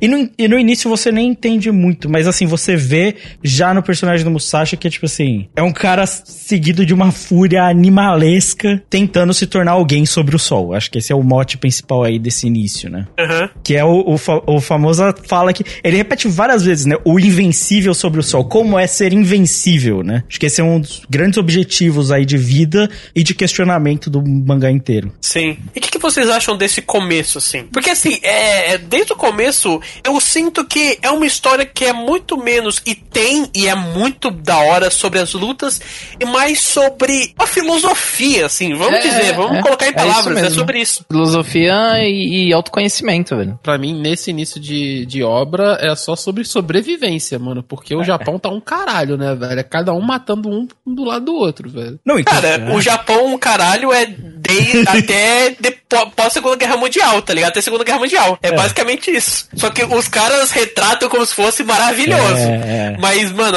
só depois da Segunda Guerra Mundial e, tipo assim, depois eu digo lá pra década de 60 que, ó, tá melhorando, tá ligado?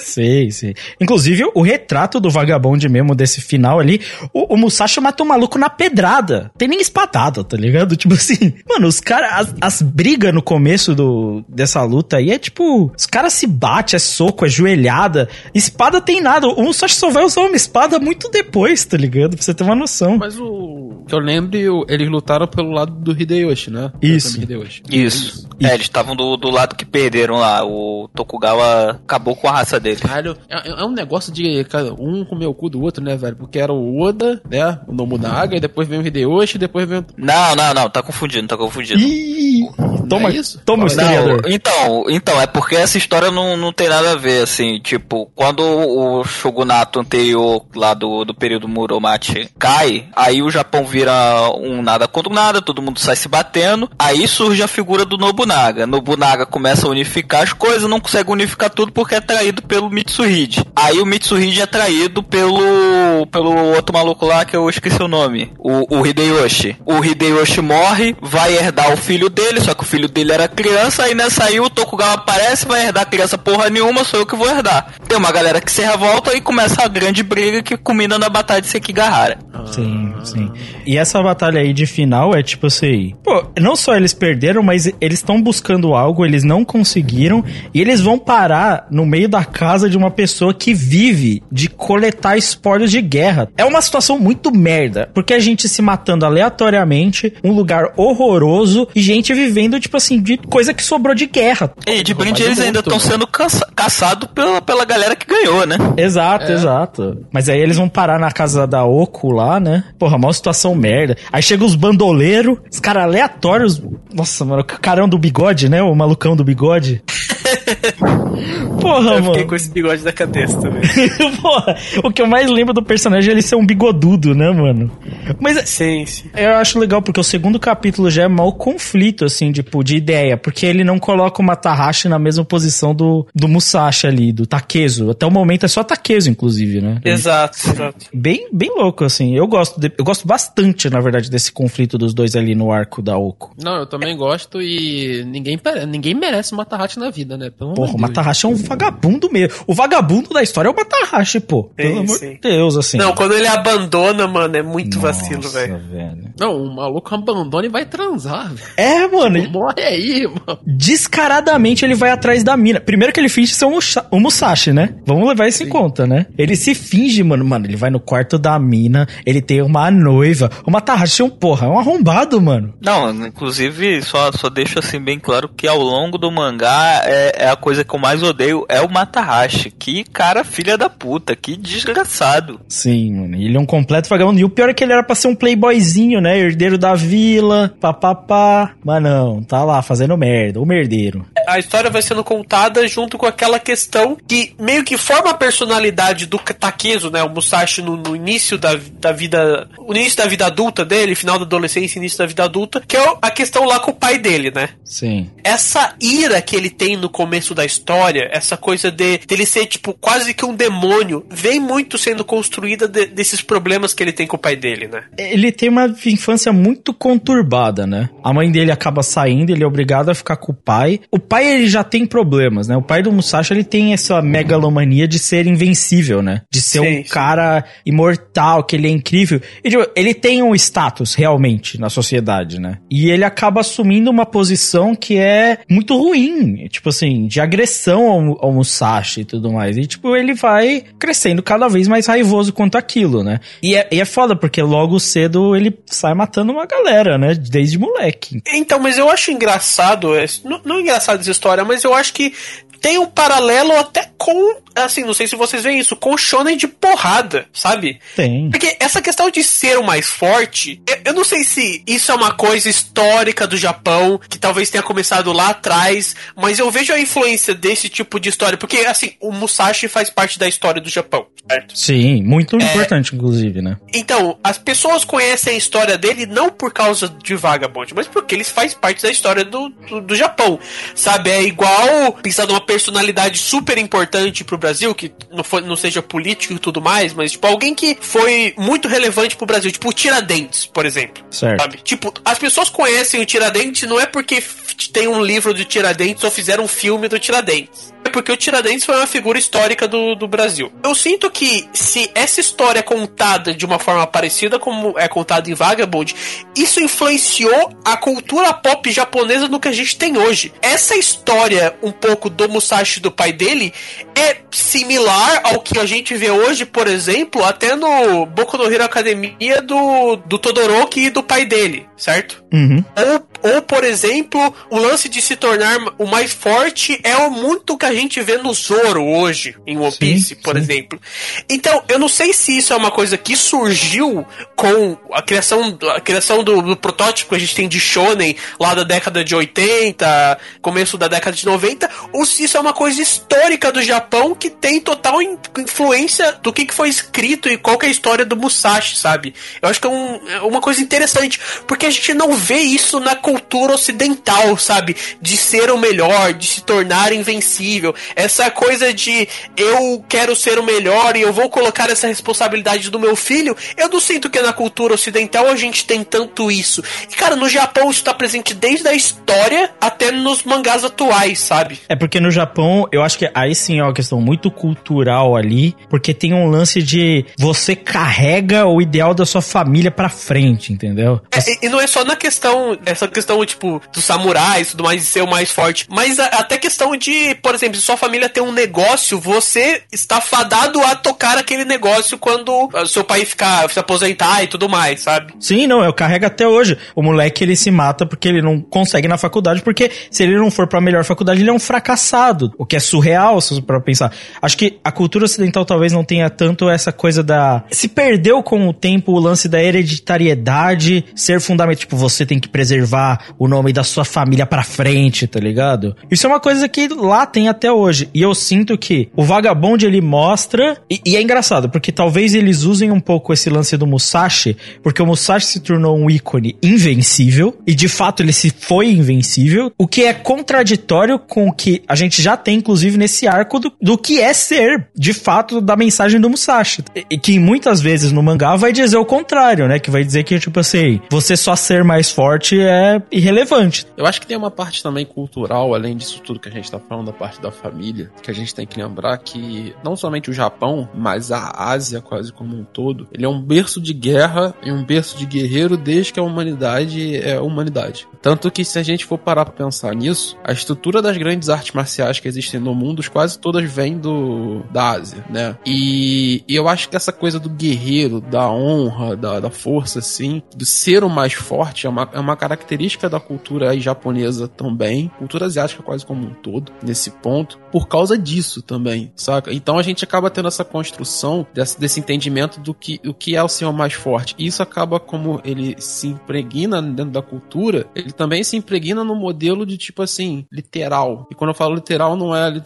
É, é a questão de literatura. Como é uma literatura constante de um questionamento, como pro ocidente, por exemplo, você tem um questionamento muito filosófico também do o que é a vida, para que eu estou aqui, para onde que eu vou, que é um questionamento grego. No Japão e talvez na cultura asiática, tu tenha muito a questão da, da consideração do que é ser forte, que é o caminho do guerreiro. Sim. Então você tem essa, essa perspectiva da filosofia entrunhada ao guerreiro, enquanto na cultura ocidental você tem muito da questão da parte filosófica aí vindo desde do berço de lá de Atenas, dos filósofos gregos, dos socráticos, do que é a vida, saca? Então você tem essa questão, porque você vai ter muito isso na narrativa ocidental, tipo assim, qual é o caminho da vida, o que, é que eu tô fazendo na minha vida, qual é o sentido da vida, tem vários, várias narrativas literárias, filmes, esse tipo de coisa pro nosso lado que é assim, entendeu? Então eu acho que também tem esse caminho transcorrido, nessa questão de entendimento do qual é o meu sentido de estar aqui, saca? Sim. E, e, nesse lance do questionamento aí, eu acho que, tipo assim, o Vagabundo apresenta um questionamento sobre essa, essa cobrança, é, essa, seja própria, seja imposta, quando ele põe o personagem do Matahashi em contraste. O Matahashi é o quê? Ele se viu com essa mesma cobrança, né? Não só de herdar a família, como de ser mais forte. Ele tá do lado do, tipo, do Takezo, que é tipo assim, porra, o moleque é muito forte, ele é o mais forte da vida. Ele é, tipo assim, ele faz sombra para qualquer um. E ele foge. Ele foge da responsabilidade. Ele não quer arcar com essa responsabilidade. Ele tem medo de, disso, ele tem medo dessa cobrança. E quando ele se depara, ele até fala, pô, não, eu vou ser forte. E o que, que ele faz? Ele mente, ele usa de subterfúgios, entendeu? E mostra dois lados. Ele mostra o Takezo muito, tipo, obstinado, ele tem que fazer aquilo, e ele tá focado na missão. E o Matahashi, tipo, pô, irmão, eu não tô afim de fazer esse bagulho, não. Eu não quero fazer isso. E aí ele se diz, dobra lá, sai fora, bebe, vira um bebum vagabundo. E tanto isso que eu tô falando da parte cultural, o Eru pode me ajudar nisso. A, con a construção é societária japonesa, ela vai, e aí falando de Japão mesmo, ela vai muito mais longe no que é o período feudal do que a, a estrutura ocidental. E, e, a, e, a, estrutura feudal é muito baseada em sistema militarizado, saca? Por isso que o guerreiro é muito uma posição muito importante. Não, sim, sim. Tipo, a questão. O Japão se, é, se organizou como uma estrutura tal central muito tempo. Questão do, por exemplo, do próprio imperador é de tempos imemoriais já, da, de quando a galera só plantava arroz, já tinha imperador, que era o Yamato, caralho a quatro, e já tá tipo. É, é tudo vindo dessa época, tudo com uma continuidade muito grande. Isso já tem um peso cultural muito grande. E a questão, tipo, também tem as castas do. No, o Japão feudal sempre teve essa valorização das castas. E a classe samurai era sempre, sempre foi uma das mais importantes desde a sua criação. Então, todo, todo esse peso cultural é de coisa de milênios já. Então, é de muito tempo. Quando, assim, o Japão era uma ilhazinha ali no meio do nada que ninguém conhecia, sabe? Então, realmente, né, nessa questão toda, o que o Carlos tá bem certo. É bem cultural, bem enraizado. Uma coisa que a gente tem nesse início também é, por exemplo, essa questão do Takezo ser um demônio, né? Ele parece um demônio, eu tenho que falar. É, e parece mesmo, assim. é. O moleque ah. de 13 anos sai matando o maluco na paulada é foda, né? É, então, exato. Pelo menos esse aí dá motivo para ser chamado de demônio, não é igual o Naruto. Que exato. tá Ele é um capeta em forma de guri, de fato. Mas assim, um, um, dos momentos que mostra muito isso é quando ele mata os guardas, né? Bem Nossa. no início do volume 2. Bem no início. Não, Vocês lembram dessa parte? Ele mata muita gente, porra. Ele mata Não, muita então, gente. ele mata muito Quando ele tá sendo perseguido, ele mata muito, muito samurai, sabe? Muito, muito, muito. E eu gosto. ele mata samurai com um pedaço de pau. É, e eu gosto que não tem técnica nenhuma, né? Foda-se a técnica. Não, porque qualquer mangá, vamos ser honestos, mesmo que fosse de samurai, ai, claro, não, porque eu vou desembanhar minha espada pá, pá, pá. O Musashi, ele pula de um arbusto te dando murro, tá ligado? É tipo- e te mata no soco. Ele não é um, não é tipo um bagulho. Ah, não, eu vou fazer. Ele luta com quatro guardas, ele usa, ele joga terra na cara dos caras, tipo, é Ô, muito Lucas, assim. nesse momento ele tá muito mais próximo de Primal do que de, Tá. que o Samurai. Tá, ele não tá nem aí, velho. E eu gosto bastante. Mas, é, assim, óbvio, ele é, e é engraçado que ele acaba até sendo capturado ali, porque ele quer, no final das contas, né? Porra, mas a, porra, a avó do Matahashi também é uma iludida do caralho. Aí não tem como, é pô. Não, ô, na moral, essa velha aí, porra, toda vez que ela aparece na página me dá raiva. Mas não é, Valente? Pô, essa véia tá, tá zoando com o bagulho demais, mano. Porra, é. Ah, é que pensando assim no contexto histórico da parada, aí até faz mais sentido, mas caralho, como a velha quer controlar a vida de todo mundo. Puta que pariu, chata pra caralho. Esse é o tipo de velho Mas que tem, se você tem for muita gente assim rua- hoje em dia também, Velho é Então, essas assim. pessoas é o tipo de pessoa que eu não gosto também.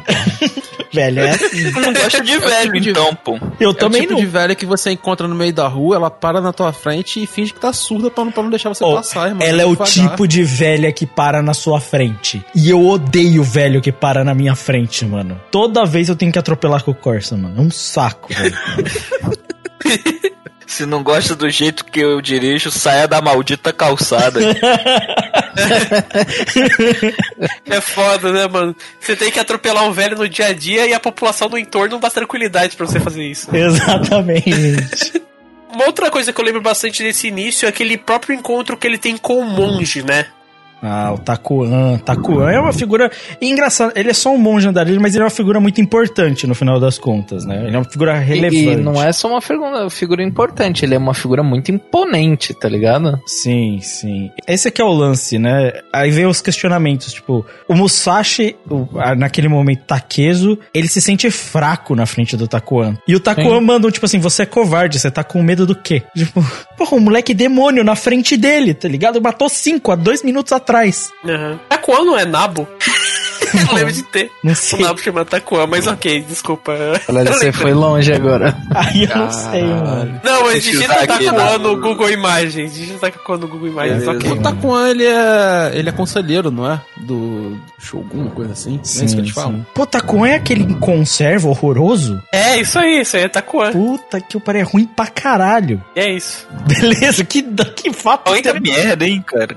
Que fato interessante. Aí tem a luta dele com, com o rei, né? É que é muito difícil falar esse nome. De Sujikage com o rei. Pareceu que ele lutou com um rei de fato. É, Morri. é verdade. Falando assim, eu falei, ué, mas não lembro de Eu nenhum não rei lembro dele história. lutar com um rei. É que ele, ele quer vingar o irmão dele, né? O rei, no caso, o reizinho, ele vai lutar. É uma batalha bem inconsequente no final das contas, assim. É uma das primeiras lutas que eu falei, putz, isso aqui foi muito impressionante. Eu achei, pelo menos, sabe? Sim. Bem legal. Sim, é bastante impressionante. E assim, nesse começo, a gente tem também a Otsu indo atrás dele, né? Porque, diferente do Matahashi, a Otsu é gente boa. A Otsu é gente boa demais, né? Boa personagem feminina, outra coisa rara, né? Personagem com ideal, vive a própria vida, vai embora, fala umas verdades na cara dos outros, né? É bem da hora. Eu gosto porque o, o questionamento do Takuan é realmente, tipo, ele quer botar um sentido ali na vida do Musashi. E eu acho que enfiar Otsu no meio realmente dá sentido, saca? É um caminho melhor pra ele. Sim, Não, não, e- total. E ainda bem que, tipo, o Takezo chamou o Matahachi pra guerra porque salvou a Otsu de casar com o traste. Verdade! Bom ponto, bom ponto.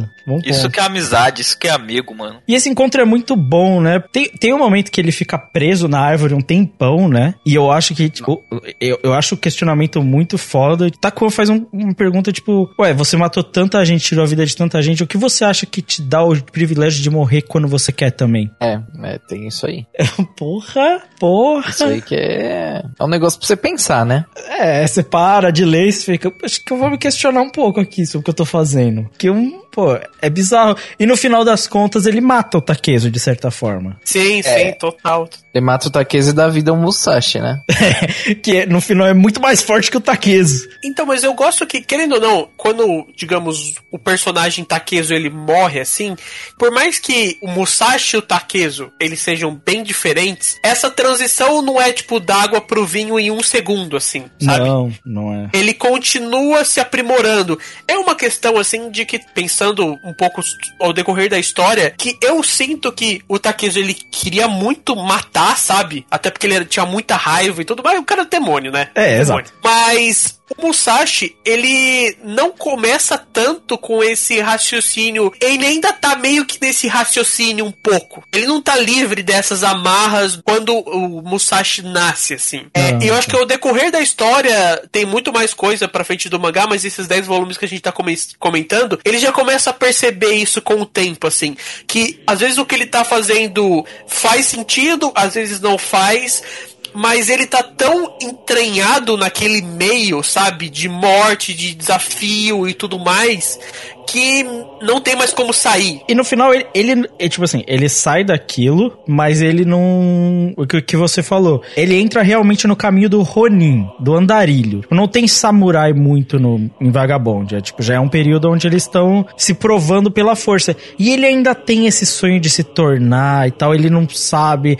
é- é- fica pingando ainda a dúvida, tipo, do que ele quer ser. E ele só vai atrás, tipo, de gente pra lutar, tá ligado? Tanto que o volume 3 inteiro é ele indo atrás de gente pra lutar. Uma coisa que eu acho interessante é que as pessoas que ele luta no Vagabond, eles não são vilõezões, assim. Não. Às vezes, pelo contrário, às vezes eles são, assim, melhores pessoas que o próprio Musashi, pra falar a verdade. Mas não tem aquela questão da injustiça que a gente tem em Shonen, sabe? É, é meio que a própria coisa que o Musashi tá fazendo, ela definitivamente não é uma coisa boa, sabe? Definitivamente não é uma coisa boa. E as pessoas que estão lutando com ele, você não tem aquele parecer de tipo, nossa, eu quero que ele derrote pra caralho esse cara, é isso aí, sabe? Igual que a gente tem Sim, na maioria sim, dos mangás. sim. É uma coisa meio.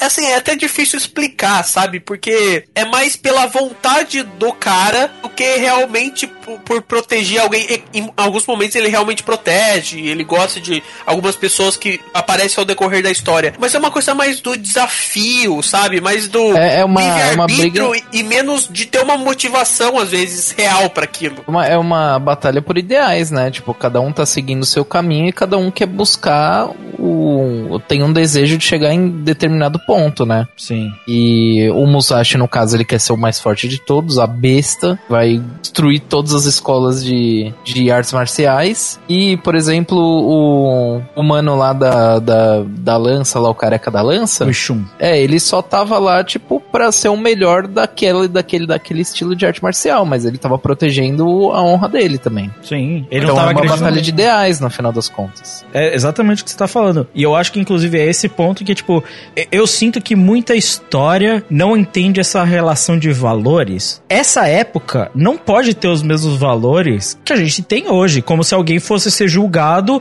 por um advogado, como se fosse, sabe? Ter esse tipo de coisa. Tanto que, quando ele mata uma galera da escola lá, o cara não chega e fala assim: prendam ele! Ah, ele é um criminoso, ele matou nossos amigos. É tipo assim: ah, então, pô, esse cara chegou e matou, mas foi num duelo. Pô, os caras morreu. Os caras quiseram lutar com esse maluco, claramente doido, forte pra cacete. Morreu, tá ligado? Não tem o que fazer. esse, esse caminho do Bushido, essas coisas assim que tem, essa estrutura da arte marcial, ela, historicamente, ela, ela tem essa questão do duelo, de você se provar forte contra o outro. E assim, é uma coisa que a gente tem razoavelmente hoje em dia, só que a gente tem baseado em esporte com regras, tá ligado? Naquela época É. era espada na cabeça. Sim. sim. Então, você não tem muito essa, essa- essa comparação. Era uma coisa bem na- naturalizada para pro sistema. Você não tem como você virar e falar, tipo, ah, não é assim. Até porque dentro da do, do sistema da sociedade japonesa, que tem negócio muito da honra, né, que a gente acabou de falar. Sim. Então, tipo, é, é desonroso você se, mex- se meter num, num duelo, por exemplo. Então, não precisa ter. Tanto que em alguns momentos até questionam o próprio Musashi dele não seguir tanto o próprio código de honra da época, porque ele é mais loucão mesmo, taca a terra nos outros, dá pedrada se precisar. E eles acham que alguns até veem ele não sendo tão justo, né? Mas os mais fortes, eles não se importam. Porque pra eles é tipo assim, pô, você ganha, você perde.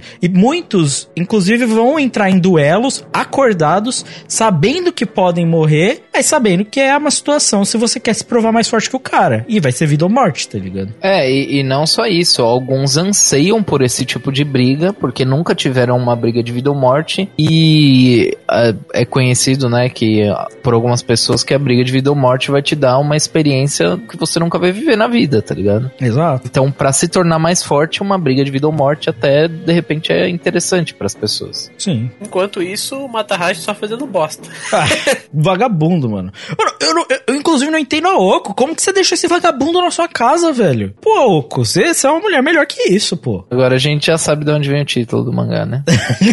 não, pra mim é. Pra mim o vagabundo de fato é o Matahashi. Eu não sei vocês. O, eu já vou, já vou aqui profetizar, o final de Vagabond vai ser com o Musashi morrendo, mostrando a cena do Matahashi no final, assim, que é o verdadeiro vagabundo. É que o vagabundo é tradução de andarilho, né? Então. É, é, de vagabundo, de Ronin. É, É, porque... mas, a, mas aqui na quebrada tem outra tradução. Exato. No final vai mo- mostrar assim: Vagabond lutou 60, o, o Musashi lutou 61 duelos, não perdeu nenhum e morreu. Matahashi só fugiu, tá vivendo numa boa. tipo O isso. nome dos outros ainda. Exato, com o nome dos outros ainda. O completo vagabundo. É, nesse momento da história a gente tem a aparição do Jotaro também, né? Que parando, eu não consigo pensar em nada além de Jojo, sinceramente. Você falou de Jotaro, Exatamente. pra mim. Falou de Otaro, eu já tava pensando Jotaro, stands, Joestar. já. na, na hora já, já Sim, sim. Não, vamos constar ali que ele tem o enfrentamento contra a escola do Yoshioka, né? Porra, aquele confronto é louco, mano. O Musashi mata cinco, velho. Cinco, no mesmo lugar, velho. Ô, Valente, tu pediu o Van- o Van Diesel? O Van Diesel aparece aí, irmão. É verdade, É o, verdade. o careca mais musculoso é o Yoshioka, mano. Que inclusive, o mais forte é o molequinho mulherengo, né? Que vive na vida É. mansa lá, né? Porra. É, co- como é que é o nome dele? É Sh- Sem. Su- Sem. Seijuro. Seijuro. isso aí. Juro. Ele, ele é tipo o. o- Não é descendente, talvez? Ele é o principal, é, é, ele é o Ele descendente é o do filho mais estilo. velho da casa Yoshioka. É isso. É, é isso. É porque aí ele faz até uma diferença, né? Você, a casa Yoshioka, e a família tá passando a tradição da espada pra frente, né? Apesar desse irmão ser forte, o grandão e sei lá o quê, quem realmente tá passando, e dá pra ver, o cara é muito mais forte, né? Quem tá passando realmente o estilo pra frente é o Shiro, mas ele é, é- ele é um vagabundo também, né? Então, assim, não vai passar muito É, pra esse frente. mangá realmente o nome faz muito sentido, né, cara? faz. Mas o, assim, o que eu acho legal, cara, é que já a partir desse primeiro ponto onde que o, o Musashi ele começa a entrar no caminho da espada, né? Você já começa a perceber que o caminho da espada vai levar ele a, tipo assim, a um ato, não vou te falar de mais calmo, mas é um ato de entendimento da vida, né, velho? Que é a vida. Porque antes era só morte. E, e eu acho até legal porque dá pra fazer esse, essa transição de plano com o ato de ele ter que definhar até a morte pra virar um Musashi. Sim. E o ato de renascer. Então, e o caminho da espada é o caminho, assim, da vida. Tanto que, tipo assim, todas as lutas que ele vai ter depois, que a gente acompanha, mesmo nesses 10 primeiros volumes, é sempre essa discussão de, tipo assim, por que, que eu tô lutando, tá ligado? Por que, que eu tô aqui? E, tipo, quanto mais centrado, mais calmo ele é, mais forte ele fica, tá ligado? Não é aquela besta enjaulada com ódio, igual o Cristiano Ronaldo. No final, cara, é, essa história seria muito bem resolvida com um Gardenal, sabe? Então, Sim, sim, sim, sim, remédios ajudariam muito. É que na época não tinha muita coisa, né? Malemão umas ervinhas. A única pedra que tu tem uma na época- terapiazinha, pá. Isso, isso. O que um divã não faz, né? Uma coisa de Ô, louco. irmão, aquele, com aquele Não, pai um do, cigarrinho- do. É. O cigarrinho do bom ali, mano, já resolvia metade dos problemas já. Ah, mas naquela época não era criminalizado, eles estavam livres pra usar. Não, Não, naquela época esse nem- nem de sabia palha de nada. rolava fácil. irmão. Ópio, mano. Ópio pra anda com pau. caralho. Ó, ó o Matahashi, tava lá ficando louco o dia inteiro, pô. Tem nem como. Caralho, o maluco mata o saquinho inteiro da casa dos caras. É verdade, né?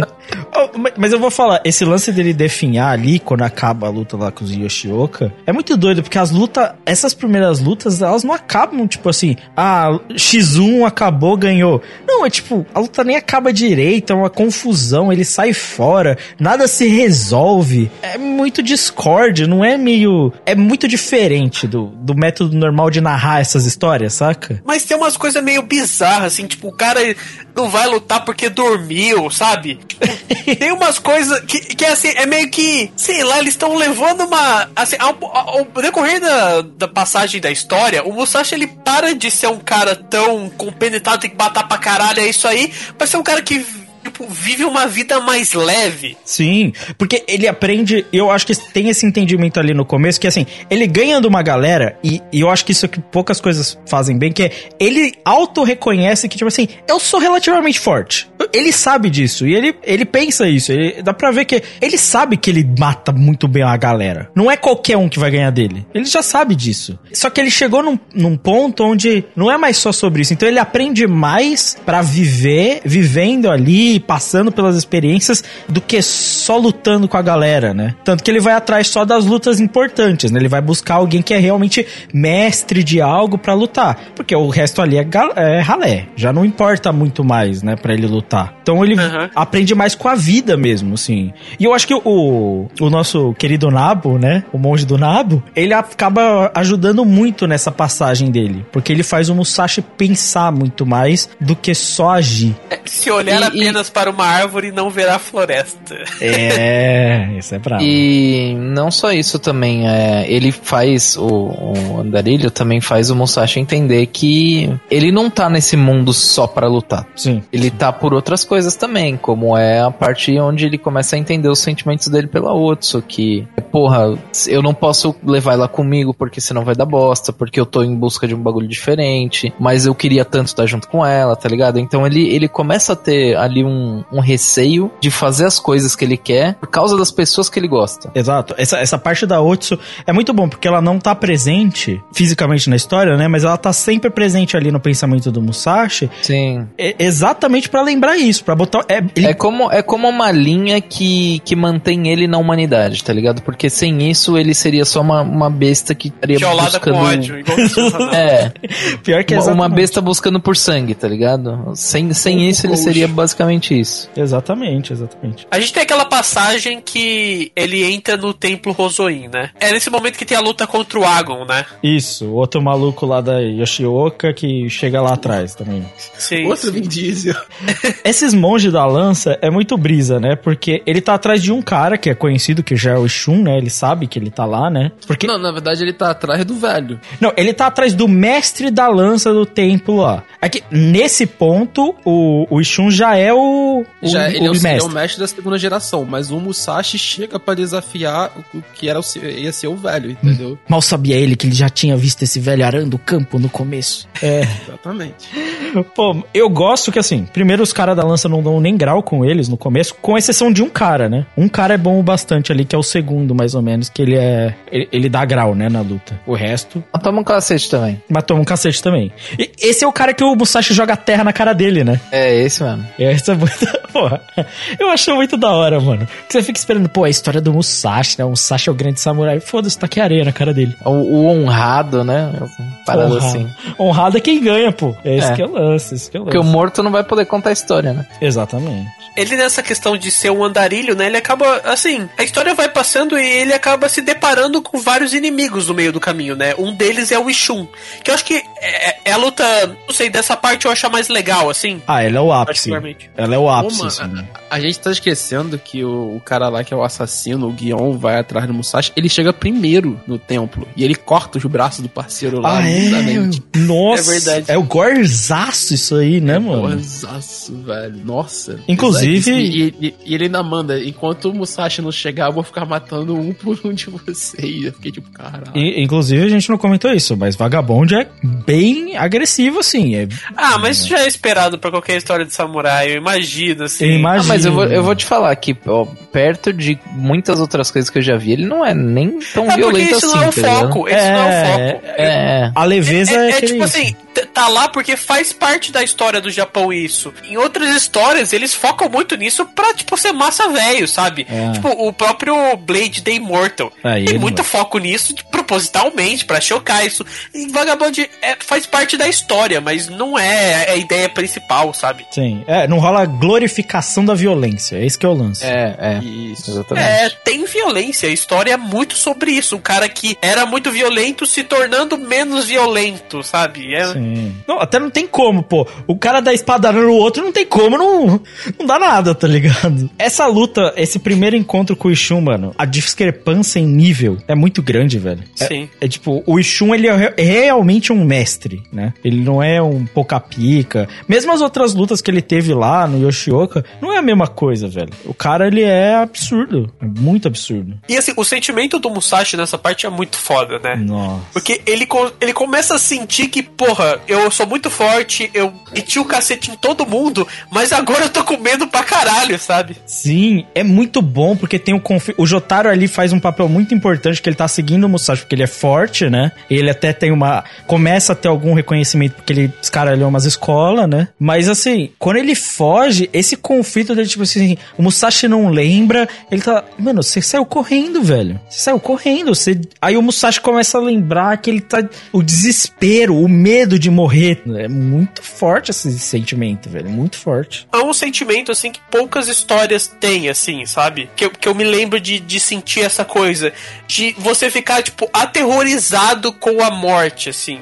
Eu sinto que em outras histórias, é é difícil explicar isso, mas eu não sei se a palavra é essa, mas desse egoísmo do Vagabond, sabe? Uhum. Mas de ser uma história que em muitos momentos os personagens pensam muito neles mesmos. Isso que você falou de egoísmo é bom, mano, porque não tem esse lance, não é um bem maior. O objetivo não é um objetivo, sabe, grandioso, de tipo, ah, que eu vou salvar alguém, ou você. Ele quer se provar algum- algo que nem ele mesmo tem consciência. Ele mesmo não sabe o que, que ele tá querendo. É um negócio que fica muito turvo. Não é um objetivo claro, assim, nossa, ele quer algo. Então, quando acontece esses momentos de egoísmo, primeiro que eu acho que é um- uma valorização muito grande de quem ele enfrenta. O Ishun ganha um. Ele chega em um patamar diferente, porque você realmente entende o medo do Musashi. Eu acho que acho que é um dos sentimentos mais difíceis de você conver em uma história, ter medo. Tanto que mangá de terror é raro. Efetivamente, você temer pela sua vida é algo que não é fácil de fazer. E eu gosto porque o arco dele ele faz ele se questionar muito sobre o que ele quer, o que ele tá fazendo, será que dá? O interessante pra mim é que ele desglorifica o ato de você morrer. Porque você tem muito nessa construção da, da ideia do samurai,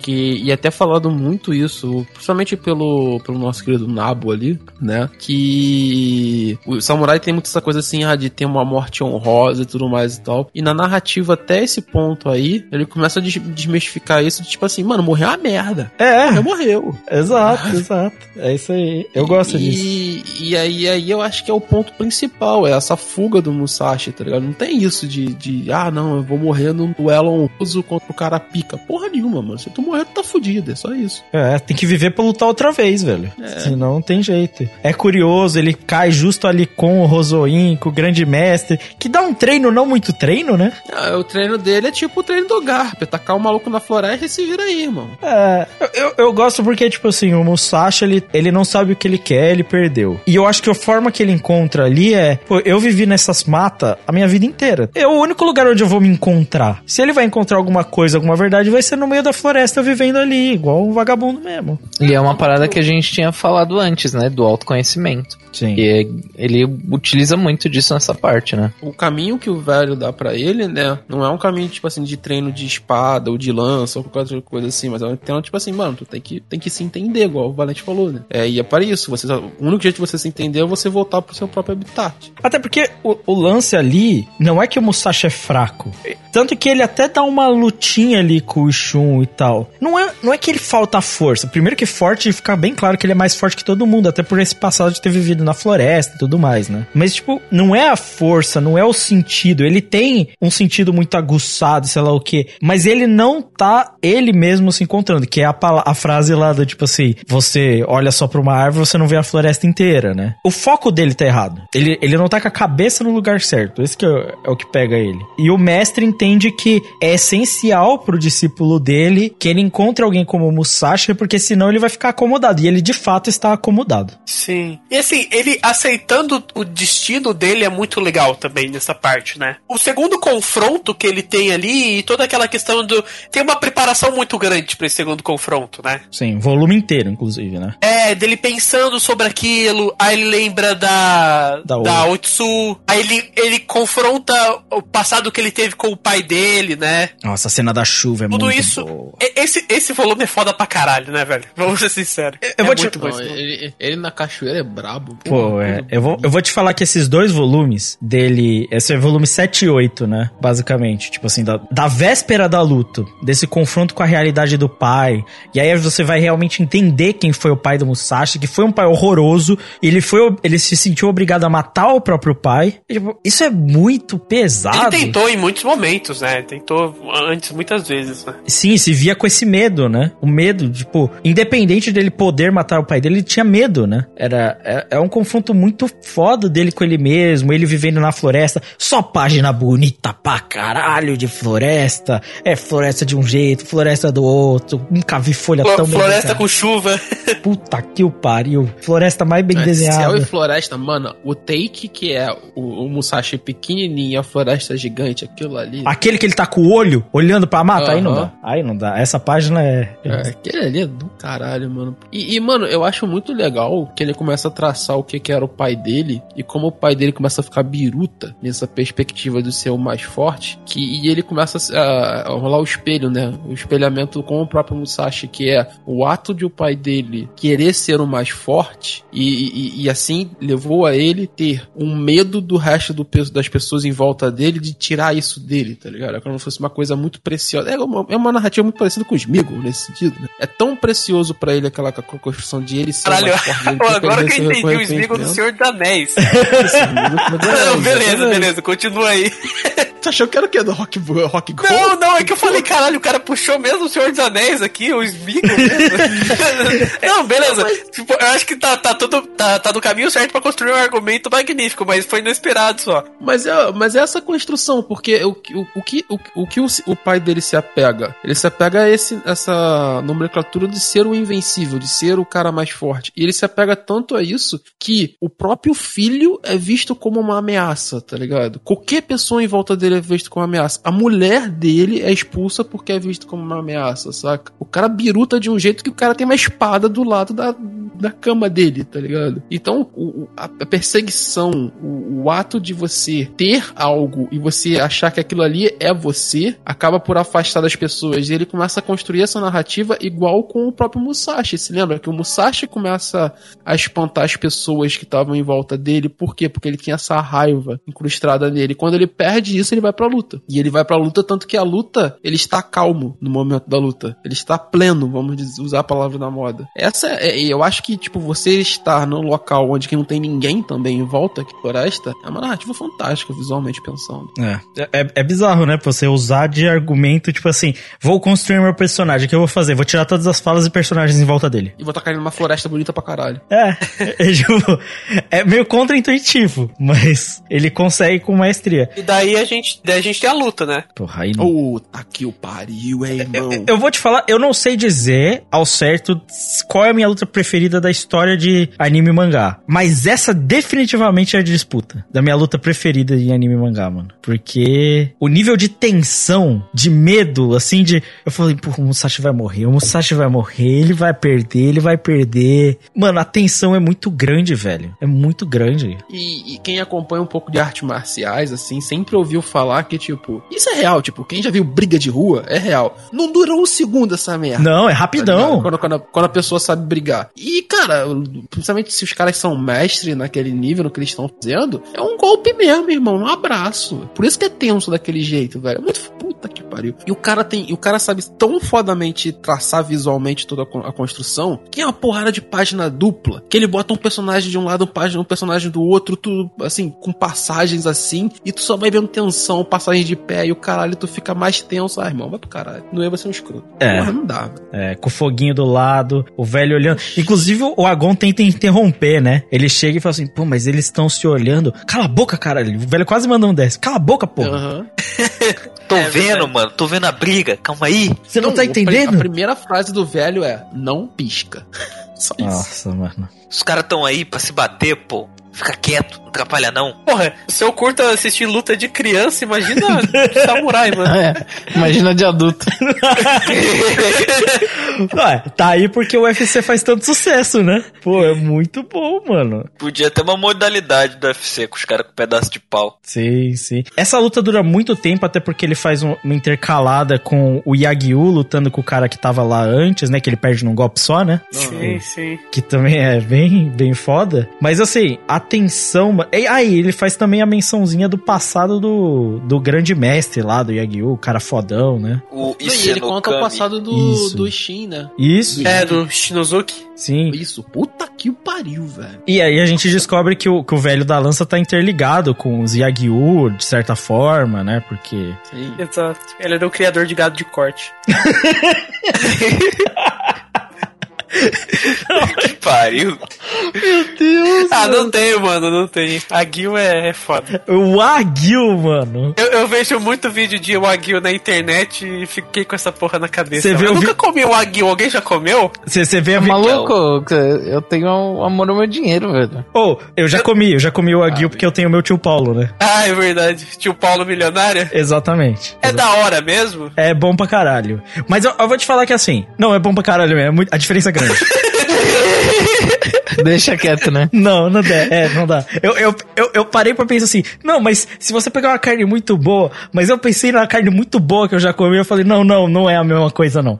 É diferente mesmo. Mas é, é foda. Entendi. Mas tem até a porra do Batahashi se passando pelo outro cara lá também, né? Nessa parte. Essa parte é uma que eu fiquei revoltado, cara. Que eu, pe- é, assim, é que eu não sei, ah, não, não conheço. A primeira vez que eu li o, o Vagabond, eu não conhecia nada de da história do Musashi, não fazia ideia que era Não sei o que. Aí eu pensei, ah, não, o cara vai fazer esse merda virar o Sasaki Kojiro, eu vou ficar puto, mano. Vai tomar no cu. Eu já tava xingando. Mano, eu fiquei xingando o, o, o, o Inoue nessa parte que eu- sem parar, mano. Que eu, mano, serão, porra, mata esse maluco, pelo amor de Deus, não aguento mais esse cara. O Sasaki Kojiro, que é outro personagem da cultura japonesa, né? Tipo, É, é, mas tal, o, assim. o Sasaki Kojiro ele aparece depois no mangá, tem um arco dele que tá com, teoricamente onde parou o mangá, inclusive, começo do arco. Porque a maior luta do Musashi é contra o Sasaki Kojiro, né? Sim, É, sim. é o, é o grande rival dele ali. Perdeu. Já adianta aí pra galera. Kojiro perdeu. É. Mas é. É bem foda, inclusive. Ele tem um arco dele. Tem um arco inteiro dele, criança. Do Sasaki Kojiro. Tem um momento inteiro de vagabond que vai passar só o Sasaki Kojiro, tá? É, Sim. É bem, bem foda, bem foda. Mas o Matahashi é só um otário. O cara deixou o maluco morrer. Aí não dá, Não, mano. não, não. O cara deixou. Não, vamos recapitular. O cara fugiu enquanto o parceiro dele, amigo, tava. Mano, enquanto ele tava transando, ele depois ele foge e o parceiro dele tava lá tretando com 10 cabeças. Nossa, mano. É Começa muito assim. cuzão. Aí depois ele vira um vagabundo sustentado pela mulher. Mete fogo na casa dos parceiros. Nossa senhora. Vira bandido procurado. Foge, vai trabalhar na obra e deixa. Cara, o maluco é o É isso. Breno, mano. Pelo amor de Deus, incendiário, velho. Mano, cara, não dá, velho. Não dá. É, Outro, esse parceiro é outro nível de merdeiro, velho. E, e o, pior- o que dá mais raiva do Matahashi, não sei se você tem isso, é que ele não é um cara muito fraco. Ele não é o cara que ele é tipo assim, nossa, ele é tão fraco que ele não consegue ganhar de ninguém, saca? Não, ele, é- ele ainda dá um grau. Tipo, se ele quisesse, realmente, ele podia fazer alguma coisa. O que dá mais raiva é isso. Tipo, ele mata uma galera ainda. Ele ainda mata um pessoal, tipo, ele não é fracão. O que mais me revolta é isso, mano. Não, tipo, na, e na, nos flashback, a, a outros também fala, mano, ele era o único que conseguia, tipo, lutar um tempinho, dar um grau contra o, o Takezo, cara. Já é muito, né? Que já era bastante, mano. Que coisa que nem adulto conseguia fazer, ele conseguia. Então, realmente, não tem motivo pra ele ser assim, desse jeito, além dele ser vagabundo. Parabéns, Inoue. Você me faz odiar o personagem, mas assim, dá raiva. Muita raiva.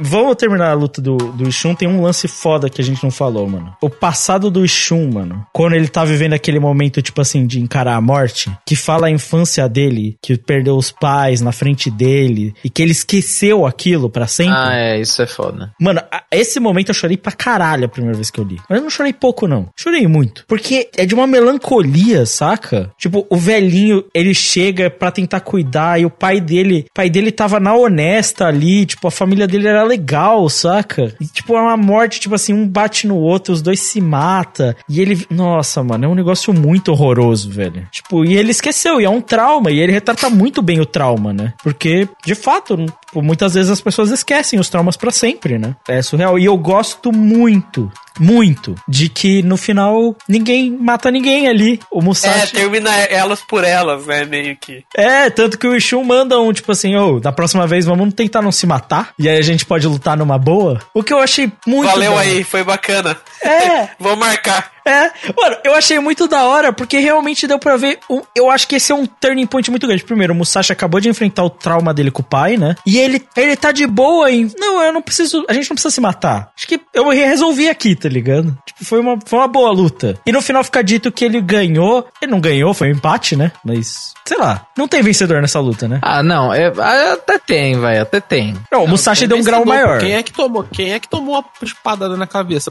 Ó, briga de escola pra mim é regra. Tomou a primeira porrada, perdeu. Não, é que assim, o Ishun quase morreu. Sim, o Musashi não quase morreu, o Musashi só apagou. Então, tipo, quem realmente ganhou, assim, se você levar em consideração isso, quem mais se fudeu foi o Ishun, não foi o Musashi. Mas assim. Assim, então vamos, vamos colocar em palavras. É tipo Ichigo versus Byakuya.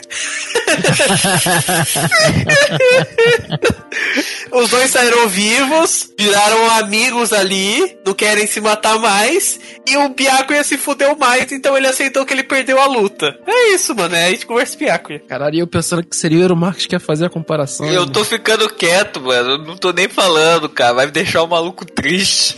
Eu achei que o Ero tava demorando demais pra fazer a referência, eu falei, em que momento ele vai falar sobre Bleach? Daí eu tive que puxar, mano, é tipo versus Byakuya.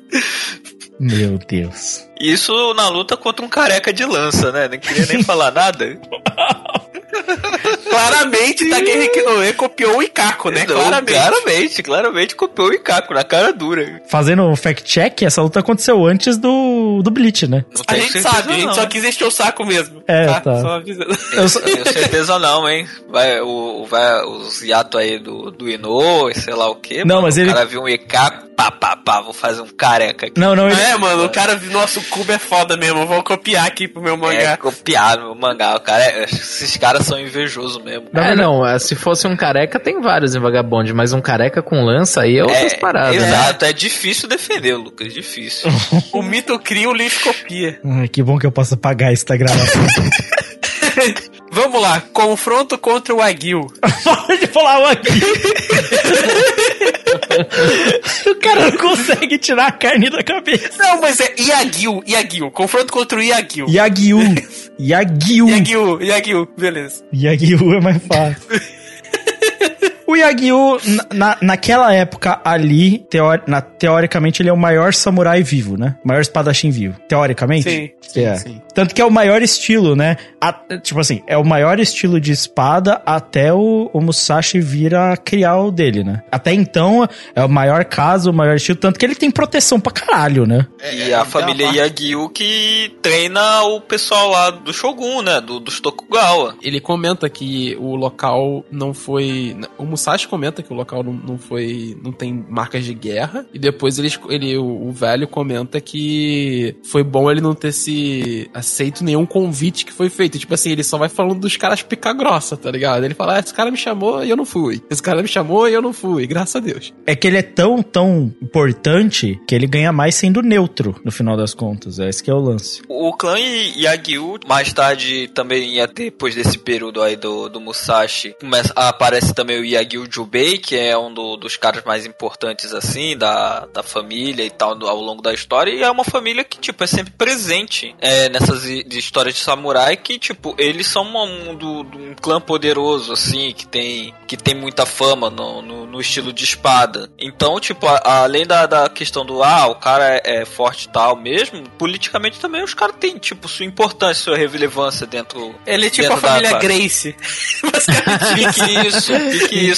Tem, tem que traduzir pra linguagem brasileira, né? Tipo a família Grace. Mas esse, esse, se não me engano, é o arco das flores lá, né? Sim, sim. Pô, eu acho. É, é muito legal, mano. Ele dá uma acalmada, né, na história. Porque tem pouco enfrentamento. Tem nenhum enfrentamento, na real, né? Tem um. Ah, mas na, na minha opinião é um dos melhores enfrentamentos, velho. Ah, sim, sim. É, tem uma das páginas que eu acho que é uma das melhores páginas que eu lembro de ter visto no mangá, que é do enfrentamento dele com o Yagyu. Mas, tipo assim, esse começo, tanto que a capa do volume 9 é ele cortando as flores flores o Musashi, né? Se eu não me engano. Mas Sim, sim, a questão lá do cabo da flor, né? sim, sim, porque o O Yoshioka vai corte lá. que deixa a flor viva. Sim, que é tão preciso, né? Só que, que a gente descobre uma paixão, além de. O, o Musashi tem outras paixões, né? Ele gosta de fazer demônio em carranca, né? De madeira e flores. Que coisa, né? Que pitoresco. O Musashi gosta de floricultura e jardinagem. Tudo a ver. Mas é, essa mensagem da flor é muito legal, assim. Pô, é uma coisa que ficou também nessa leitura que eu tive agora. Eu fiquei lembrando, assim, do quão bacana foi, tipo, ver toda essa questão e tudo mais. A gente tem Perdi. mais da Otsu na história, porque a Otsu começa a aparecer, e ele vai enfrentar os malucos que os caras chamam ele pra beber, porque o Musashi já tem um nome e ele tá por ali. A troca de ideia entre a Otsu e o velho é muito bom, mano. Todas as partes que os dois estão conversando eu acho genial, cara. Sim. Genial, velho. É uma leveza na história, assim, os caras, eles trocando a ideia, e ela falou, tu vai, tá, tá velho, daqui a pouco tá morrendo. É muito bom. Sim, sim. E ele pede pra ela tocar umas flautas. E ela fala assim: um velho tarado, não tá querendo o quê? É, é muito bom. É legal porque o Yagyu era só um velho normal, né? De boa. E, e a Otsu é a menina que tá vivendo bem ali na tutela dele, né? Eu gosto que não tem nada de errado acontecendo com a Otsu. Tem nada ruim acontecendo. mas não é bem assim também. Ele não é um velho de boa assim, porra. Ele é um monstro. Ah, ele é um monstro, mas ele é um monstro calmo, pô. Ele pode te matar É. em uma? Pode. Ele é um monstro, ele é um monstro velho. Tipo, o cara é o maior espadachim vivo? Sim, mas o negócio Ah, mas todo mundo ali pode matar o outro. Todo mundo tem espada ali na mão, pô. Exato, exato. O Musashi mesmo não tem como. Inclusive faz Pô, o várias vezes. protagonista da história mata geral, mano. É, é. Ele é mais perigoso que o velho pra Otsu. Muito mais. 100%. É, pô. E Tanto que eu gosto da opção do Musashi de se afastar. Ele escolhe, ele sabe que não é bom ficar tão perto. Então, tipo, a gente tem isso na conclusão do arco. O? Jotaro mata o dog, né? É, que Ah, Nossa. escroto. É Nossa, totalmente diferente de Jojo, que quem mata o dog é o, É o vilão. Dio, né, cara? Caralho. realmente, realmente. twist total, mano. O Jotaro matou o cachorro, velho. Nossa. Oh, é pesado essa parte, mano. Pesado. Horrível. Será que é uma referência, mano? Jojo é mais velho, né? Jojo é mais Jojo é velho. mais velho. Jojo é mais velho. Ele chama Jotaro. É capaz, hein? Caralho, será mesmo, mano? Não é Cara, possível. o cara, mano, esse No é foda, né, cara? O cara pega aí, ah, vou fazer aqui um mangá, tipo, pro, pros hipster, pai e tal, pra ficar babando em mim, mas eu vou pegar referência de Shonen Jump, mano. O cara é foda mesmo, né? Ah, ele, ele era um autor de Shonen Jump, né? Mas o, o Jotaro é o da terceira temporada, né? Não é o, o Jonathan que é da primeira, né? É o Jonathan Joestar. isso, Jotaro já era que eu da primeira, mas ainda assim é mais velho. O, o Stardust Crusaders é bem antes do. É isso, mano. O Vagabond é baseado em, em Jojo. É Sim, aí. Jojo. faz E todo Bleach. sentido. Faz todo sentido biológico ele ser base- baseado em Jojo. Concordo plenamente. Mas, cara, essa luta, eles conversando lá no saque, mano, não parece muito quando você tá numa conversa de uma galera muito cultizinha querendo pagar de entendido de uns bagulho e você tá tipo assim, caralho, quando é que a gente vai falar de futebol, mano? Puta que o pariu.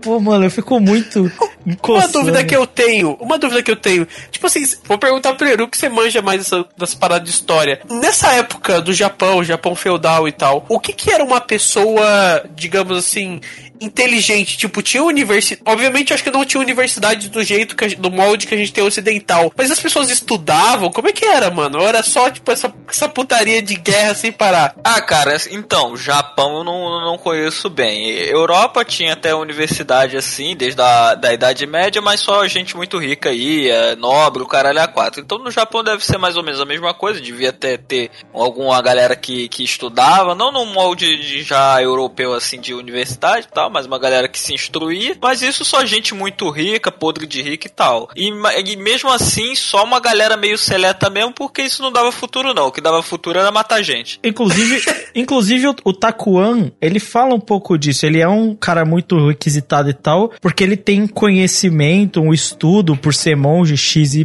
lá, que é diferenciado da galera. Então ele traz muito conhecimento pro lugar que ele vai, que a galera não tem. É, mas é uma coisa mais de experiência, assim, né? Também, né? Não é só uma Sim, coisa só. sim.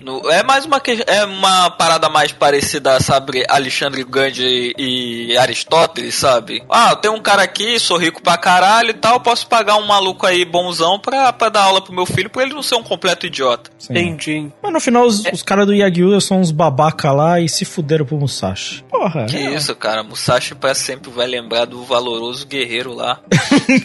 ele fala, pô, pra sempre eu vou lembrar do valoroso guerreiro. É legal que ele começa com essa coisa da flauta e termina com a flauta sendo tocada durante a luta, né? Na Sim. ponte. Outra cena Inclusive, dele. puta que pariu. Que, que sequência fodida, hein? Essa luta na ponte. Vai tomar no cu. Que eles. Nossa, ele é encurralado. Ele vai bater. Primeiro que ele derrota. É, os não, a, a parada pra mim é subiu no. Subiu no beiral da, da ponte e já ganhou, meu- já me ganhou. Luta Ô, mano, tem uma cena nisso que eu achei bizarra, que é a cena que o cara agarra o pé dele no, no chão, dentro Nossa. da água, Sim. O cara todo Mano, fudido. tudo fudido, sai do meio da água assim, agarra o pé dele. Eu fiquei tipo assim, que porra é a assombração ali atrás, tá ligado?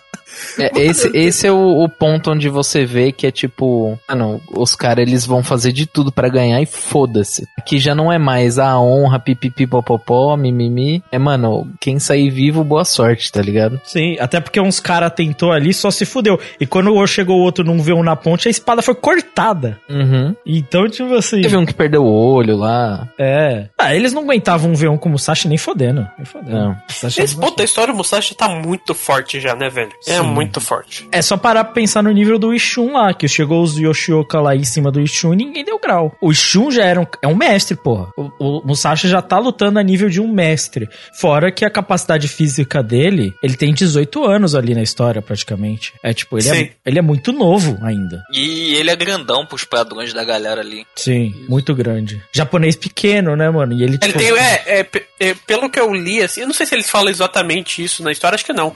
Mas ele tem 1,80, sabe? Então, tipo, ele não é, também grande pra caralho, mas pros padrões ali ele era. Sim, pros padrões ali, ele é grande, pô. Maior que a maioria ele vai ser. Não, e tipo, antigamente a galera era mais baixinha ainda do que hoje em dia. E como ele vivia na floresta, lutando com os outros o tempo inteiro, ele é o cara que tá mais acostumado a ver espada voando na cara dele. Os outros não estão. Eles estão ali naquele treininho. Ai, tomou um chazinho. Ah, vamos discutir a espada, o caminho da espada. E o Musashi fala, cara, eu te dava uma pedrada agora. É isso, pô. Não tem comparação. E a gente tem o último arco, que é o arco, digamos assim, da invencibilidade. Encontrando o invencível sob o sol, pô. Esse é o cara, mano. Cara, esse arco tem uma mensagem muito maneira, cara. Essa parte, quando você fala, ah, beleza, tem muita filosofia em Vagabond. Essa é uma parte sobre essa questão da filosofia, assim. Tem todo aquele confronto que ele lembra do pai dele, que ele tinha essa questão da invencibilidade também, né? Se tornar invencível. Ele pensa nessa questão do homem que é um- uma montanha colossal, né? O homem que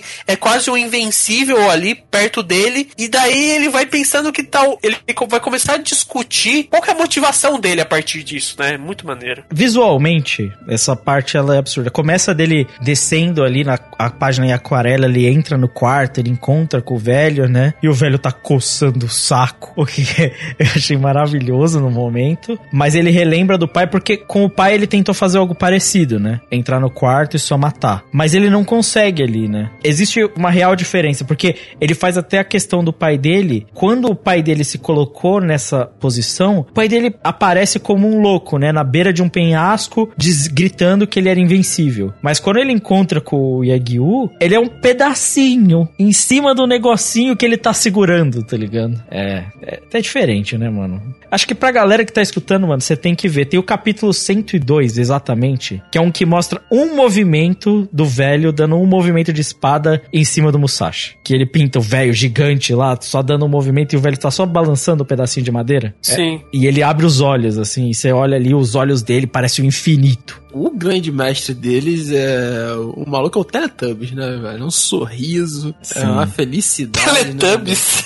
Teletubbies. Caralho, mano. Mas eu acho que a mensagem que, ele, que o, o vagabundo faz ali é: primeiro, não tem conflito nenhum depois do da ponte, né? Tá, você quer ser invencível sob o sol. Tipo, Você vai derrotar quanta gente e você acha que você vai ganhar o que com isso? É tipo, o Musashi. Ali é a virada total do, de quem ele vai ser, né? Acho que ali dá pra ter uma noção noção de que ele muda completamente, né? Musashi nunca mais vai ser o mesmo depois daquele encontro. Porque ele, ele realmente começa a entender qual que é a proporção do cara que chegou no ápice, né? É bem foda, mano. Sim, sim. Falando sobre esses. Eu comentei sobre 10 volumes, mas a gente acabou passando por 11 volumes, né? Sim, são parte. 11 volumes. O que, que vocês acharam dessa parte, assim, como conclusão mesmo, assim? Porque, querendo ou não, tem muito mais história e imagino que vai ter outros casts de Vagabond. Esse aqui é um que o Lucas puxou, trouxe aqui na, na escolha que ele tinha, né? Eu lendo a história, definitivamente Vagabond não é meu tipo de história, mas eu consigo ver pra caralho os méritos, sabe? Não tem como você entrar em Vagabond e você não tá vendo que aquilo é arte, sabe, no seu quadrinho ali que não tem tipo um estudo muito mais profundo sobre a questão histórica, que não tem um estudo muito profundo sobre um personagem. Tipo, a história até agora já tem 37 volumes. E o personagem do. Eu, eu, eu já li mais pra frente, por mais que eu nunca tenha chegado dos atuais. E o, o personagem do Musashi começou como Takezo, ele já mudou muito do início da história até aqui no volume 11. Muito, muito mesmo. E ele vai mudar muito mais ainda no futuro, até porque tem time skip e tudo mais. Mas essa questão do estudo de personagem, a arte, tudo isso, cara, não tem como você olhar pra esse mangá e falar, putz, não é legal, cara. Tipo, é um mangá muito foda, muito foda mesmo. Eu também vou, eu vou acompanhar o Crave nessa parte de, tipo, não é a história que eu acompanharia normalmente, mas, tipo, cara, dá pra ver de longe que ele é, tipo, sei lá, o melhor desenhista, um dos melhores desenhistas da face da Terra. Dá pra saber isso de longe. Você bate o olho, você sabe. Inclusive de uma E- parede de 10 metros, né, Valente? Ele desenha. É, ex- exatamente. E, e para mim o, o Vagabond ele não é nem necessariamente sobre, tipo, ele tem a sua história e tudo mais, mas ele é muito mais como uma, sei lá, um, um ponto de vista, uma filosofia de vida, sabe? Do que qualquer outra coisa, sabe? Então, pra mim ele transcende coisas que são apenas histórias, sabe? Sim. É outra parada pra mim. É o pincel 1 com a terra, né, mano? É, tipo isso. Eu também vou acompanhar nessa aí, cara. Bagulho, bagulho artístico, bonito, é arte mesmo. É isso aí, mano. Tô, tô nessa aí, cara. Eu acho engraçado. Filosófico. O que eu acho mais Vai, da vai, hora. termina, termina, termina. Top. Top, top. Eu realmente tô no top aqui. Tudo, tudo, tudo que é inspirado por Bleach é bom, né? Não tem É, cara, não tem como, não tem como, cara. Se, se tem Bleach no Mano, meio, é bom. Toda vez que eu- alguém fala a palavra Blitz no cast, só ouve o gemido do Lucas no fundo, cara. É muito bom. Eu vou te falar que eu acho muito engraçado o Eru ele terminar esse bagulho artístico top. E é louco porque no meio do cast ele para e ele traz um, tipo assim, a descrição do período Tokugawa, do Shogunato, tá ligado? É, teve uma hora que o Carlos. Não, tá falando bosta, cara. Você tá falando bosta. A verdade é essa, essa, essa, esse cara, esse cara, esse cara. O, o Eru, ele é um cara que ele mascara muito bem a pedância dele, né? Ele mascara de uma forma. Assim, ele manda esse papo, não, porque é Bleach, o velho solta Bankai. E aí ele tem um, um segundo que ele fala assim, não, naquele período você sabe que. E ele dá um dado muito preciso de um, de um período. Pô, eu fiz facu- faculdade de história, tem que servir pra alguma coisa, cara. Eu, eu vou pro- eu vou com o lado dos meus queridos colegas de bancada aqui, né, nessa mesa redonda do Catum, né? De principalmente numa coisa que que é que o, o Vagabond não é o não tá no meu top 5, por exemplo, né? Mas eu acho que se eu fizesse um top 10, ele traria com uma tranquilidade assim, tipo, porra, de braçada. Primeiramente porque é muito bom você ver algo que não dá dor de cabeça, né? E segundamente é muito bom você ver algo Caralho, que é acima a- do do jeito não- que o Carlos fala, parece que 70% dos mangás dá dor de cabeça nele. É sério isso? Olha, Dá, dá, dá. Ó, Eu li mas- Naruto, irmão. Nos Ah, mas ele também só, só lê porcaria, então tá de boa. Ó, mas eu, eu vou te falar um bagulho que tem uns mangá aí recente que eu tentei ler da Shonen Jump ali com o Mangá Plus e que, putz, é dor de cabeça mesmo, viu, mano? Boa Mano, parte. Dá, irmão. Tá difícil, mano. Assim, é tenso, compadre. E, cara, de vez em quando tem mangá bom que você olha assim e tu fala. "Eh, Tem uns que os caras nem é que o cara desenha mal, mas é só que a quadrinização é difícil de ler. Quadrinização, esse é o detalhe. E, e eu acho que nisso, assim, é o que me pega no, no Vagabond, tá ligado? É, é foda, tá ligado? Pra mim é do, é do mesmo nível de quadrinizações que a gente vai ter do outro lado do mundo. E na Europa, principalmente. Que é onde que, é onde que o pau canta e a, e a mãe não vê, tá ligado? E, velho, o, o trabalho que o Inoue faz, como a gente comentou já, de construção de personagens, esse tipo de coisa, depois de eu ter estudado o roteiro, faz eu falar que Vagabond se tornaria um top 10 meu. Ele não se torna um top 5 para mim, pelo simples motivo de eu, por mais que eu gostar tanto da obra, eu, porra, apreciar a obra de forma maravilhosamente, pra caralho e tudo mais e tal, eu não consegui ter uma conexão com os personagens, saca? Eu não sei se é, se é a mesma coisa para vocês, tá ligado? Isso para mim é muito importante. Eu não, te, eu não tenho uma conexão assim, tipo, emocional fortemente com os personagens, com o que eles estão passando, com os conflitos dele, tá ligado? Eu tenho isso com outras obras. E isso para mim é muito importante quando eu leio um roteiro para me falar que, porra, essa obra aqui é, é uma das minhas favoritas. E eu acho que, tipo, isso é totalmente pessoal, tá? Não é crítica nem nada para os nossos ouvintes. Isso é algo extremamente pessoal. O que você determina numa obra, num roteiro de obra, numa construção de obra, para ela ser uma das suas favoritas, tá ligado? E, e isso é um fator muito decisivo para mim. Em, em, compensação, o resto, tudo vagabundo é foda. É foda para um caceta, tá ligado? E acho que ele só falta para mim isso, que é esse passo a mais dessa emoção. O que eu acho que o Lucas tem com a obra, tá ligado? Até pelo trabalho dele de, de, de ter se desenvolvido e tudo mais e tal. Então acho que falta isso nesse quesito. Sim. Mas é, é, foda, mas não tem, não tem que falar. Eu, eu, eu ia começar o cast com uma outra frase que é tipo assim: ah, bem-vindos a mais um cast que será mais uma chupação de bola do caralho. Porque é isso. É e foi. E no final das contas acabou sendo, né? Tem como. Ah, não, mas com todo respeito aí, quem que veio aqui achando que não ia ser uma chupação de bola? É. Oi, é. mano, e deve ser uma bola desenhada, bem desenhada pra caralho, é uma mano. bola. Aqui, o pariu. É, cara, eu, eu só dei o, na minha introdução aqui. Os pelinhos rachurados, deu os peitinhos rachurados. não, eu só dei o maior elogio que eu posso dar a um mangá, que é falar que parece Bleach, cara. Meu Deus. Eu, eu não tenho o que dizer, obviamente é o meu mangá favorito, já foi mencionado várias vezes, né?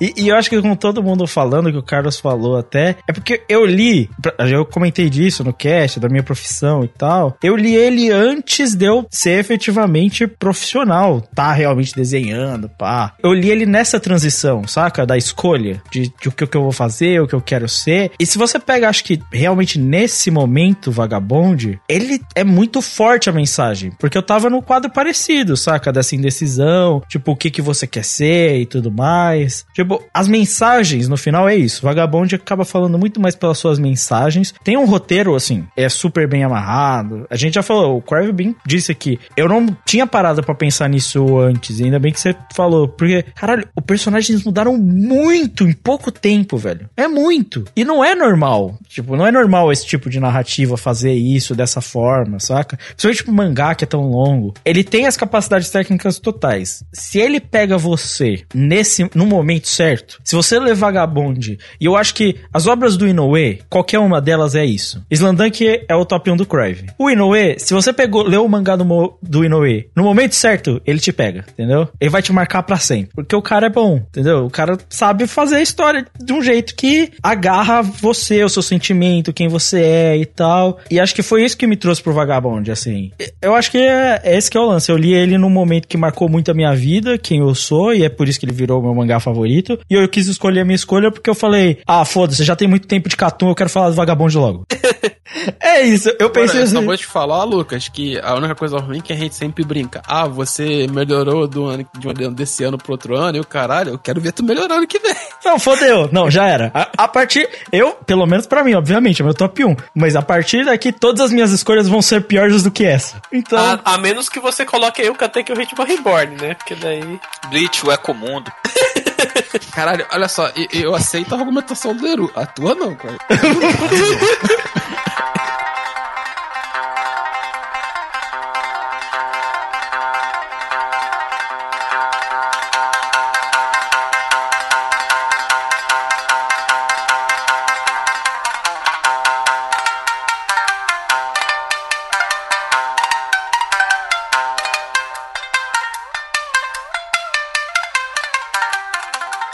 Então é isso. Muito obrigado por terem escutado mais um podcast. Lembrando que a gente sempre gosta que vocês mandem e-mails, comentários e a gente lê eles nas edições do Catum Plus. Mande um comentário, feedback, uma sugestão de pauta de podcast que a gente vai ficar muito feliz em receber é, o seu comentário aqui. A, a gente está recrutando novos membros também, então se você quer fazer parte do Catum, escrever posts, eventualmente participar do podcast, você pode entrar em contato com a gente que a gente vai ficar super feliz em receber você aqui. E além disso, a gente tem o nosso, nosso e-mail, que você pode mandar pra gente, é podcast.catum.com.br. E a gente tem as nossas redes sociais. Todas as nossas redes sociais estão como Catum Podcast. A gente tem Instagram, a gente tem Twitter, a gente tem os nossos Twitters pessoais também, a gente tem o Facebook. Então segue lá as nossas redes sociais. Além disso, é sempre bom mencionar, né, e uma galera que tá muito tempo com a gente, os nossos parceiros, né? Então a gente tem uma parceria muito legal com o NSV Mundo Geek, que é um site muito bacana é, sobre cultura nerd em geral.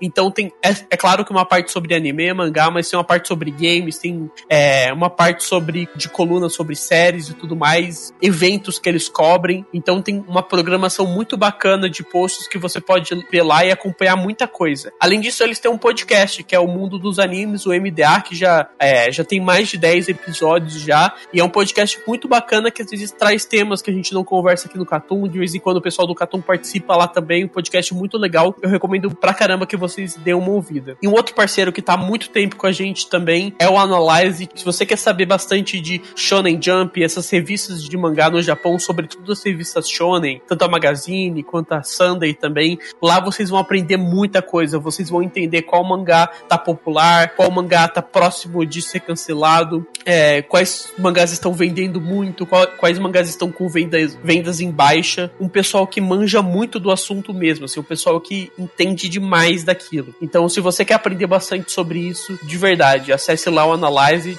escutem o, o podcast deles também, que vocês vão se divertir demais. Então é isso, muito obrigado por terem escutado e até o próximo podcast. Fui. Valeu. Falou.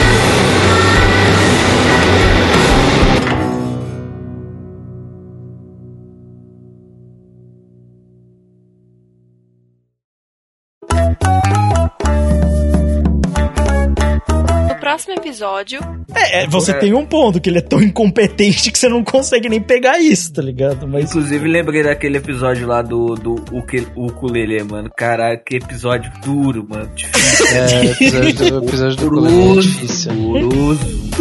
Senhor, mano.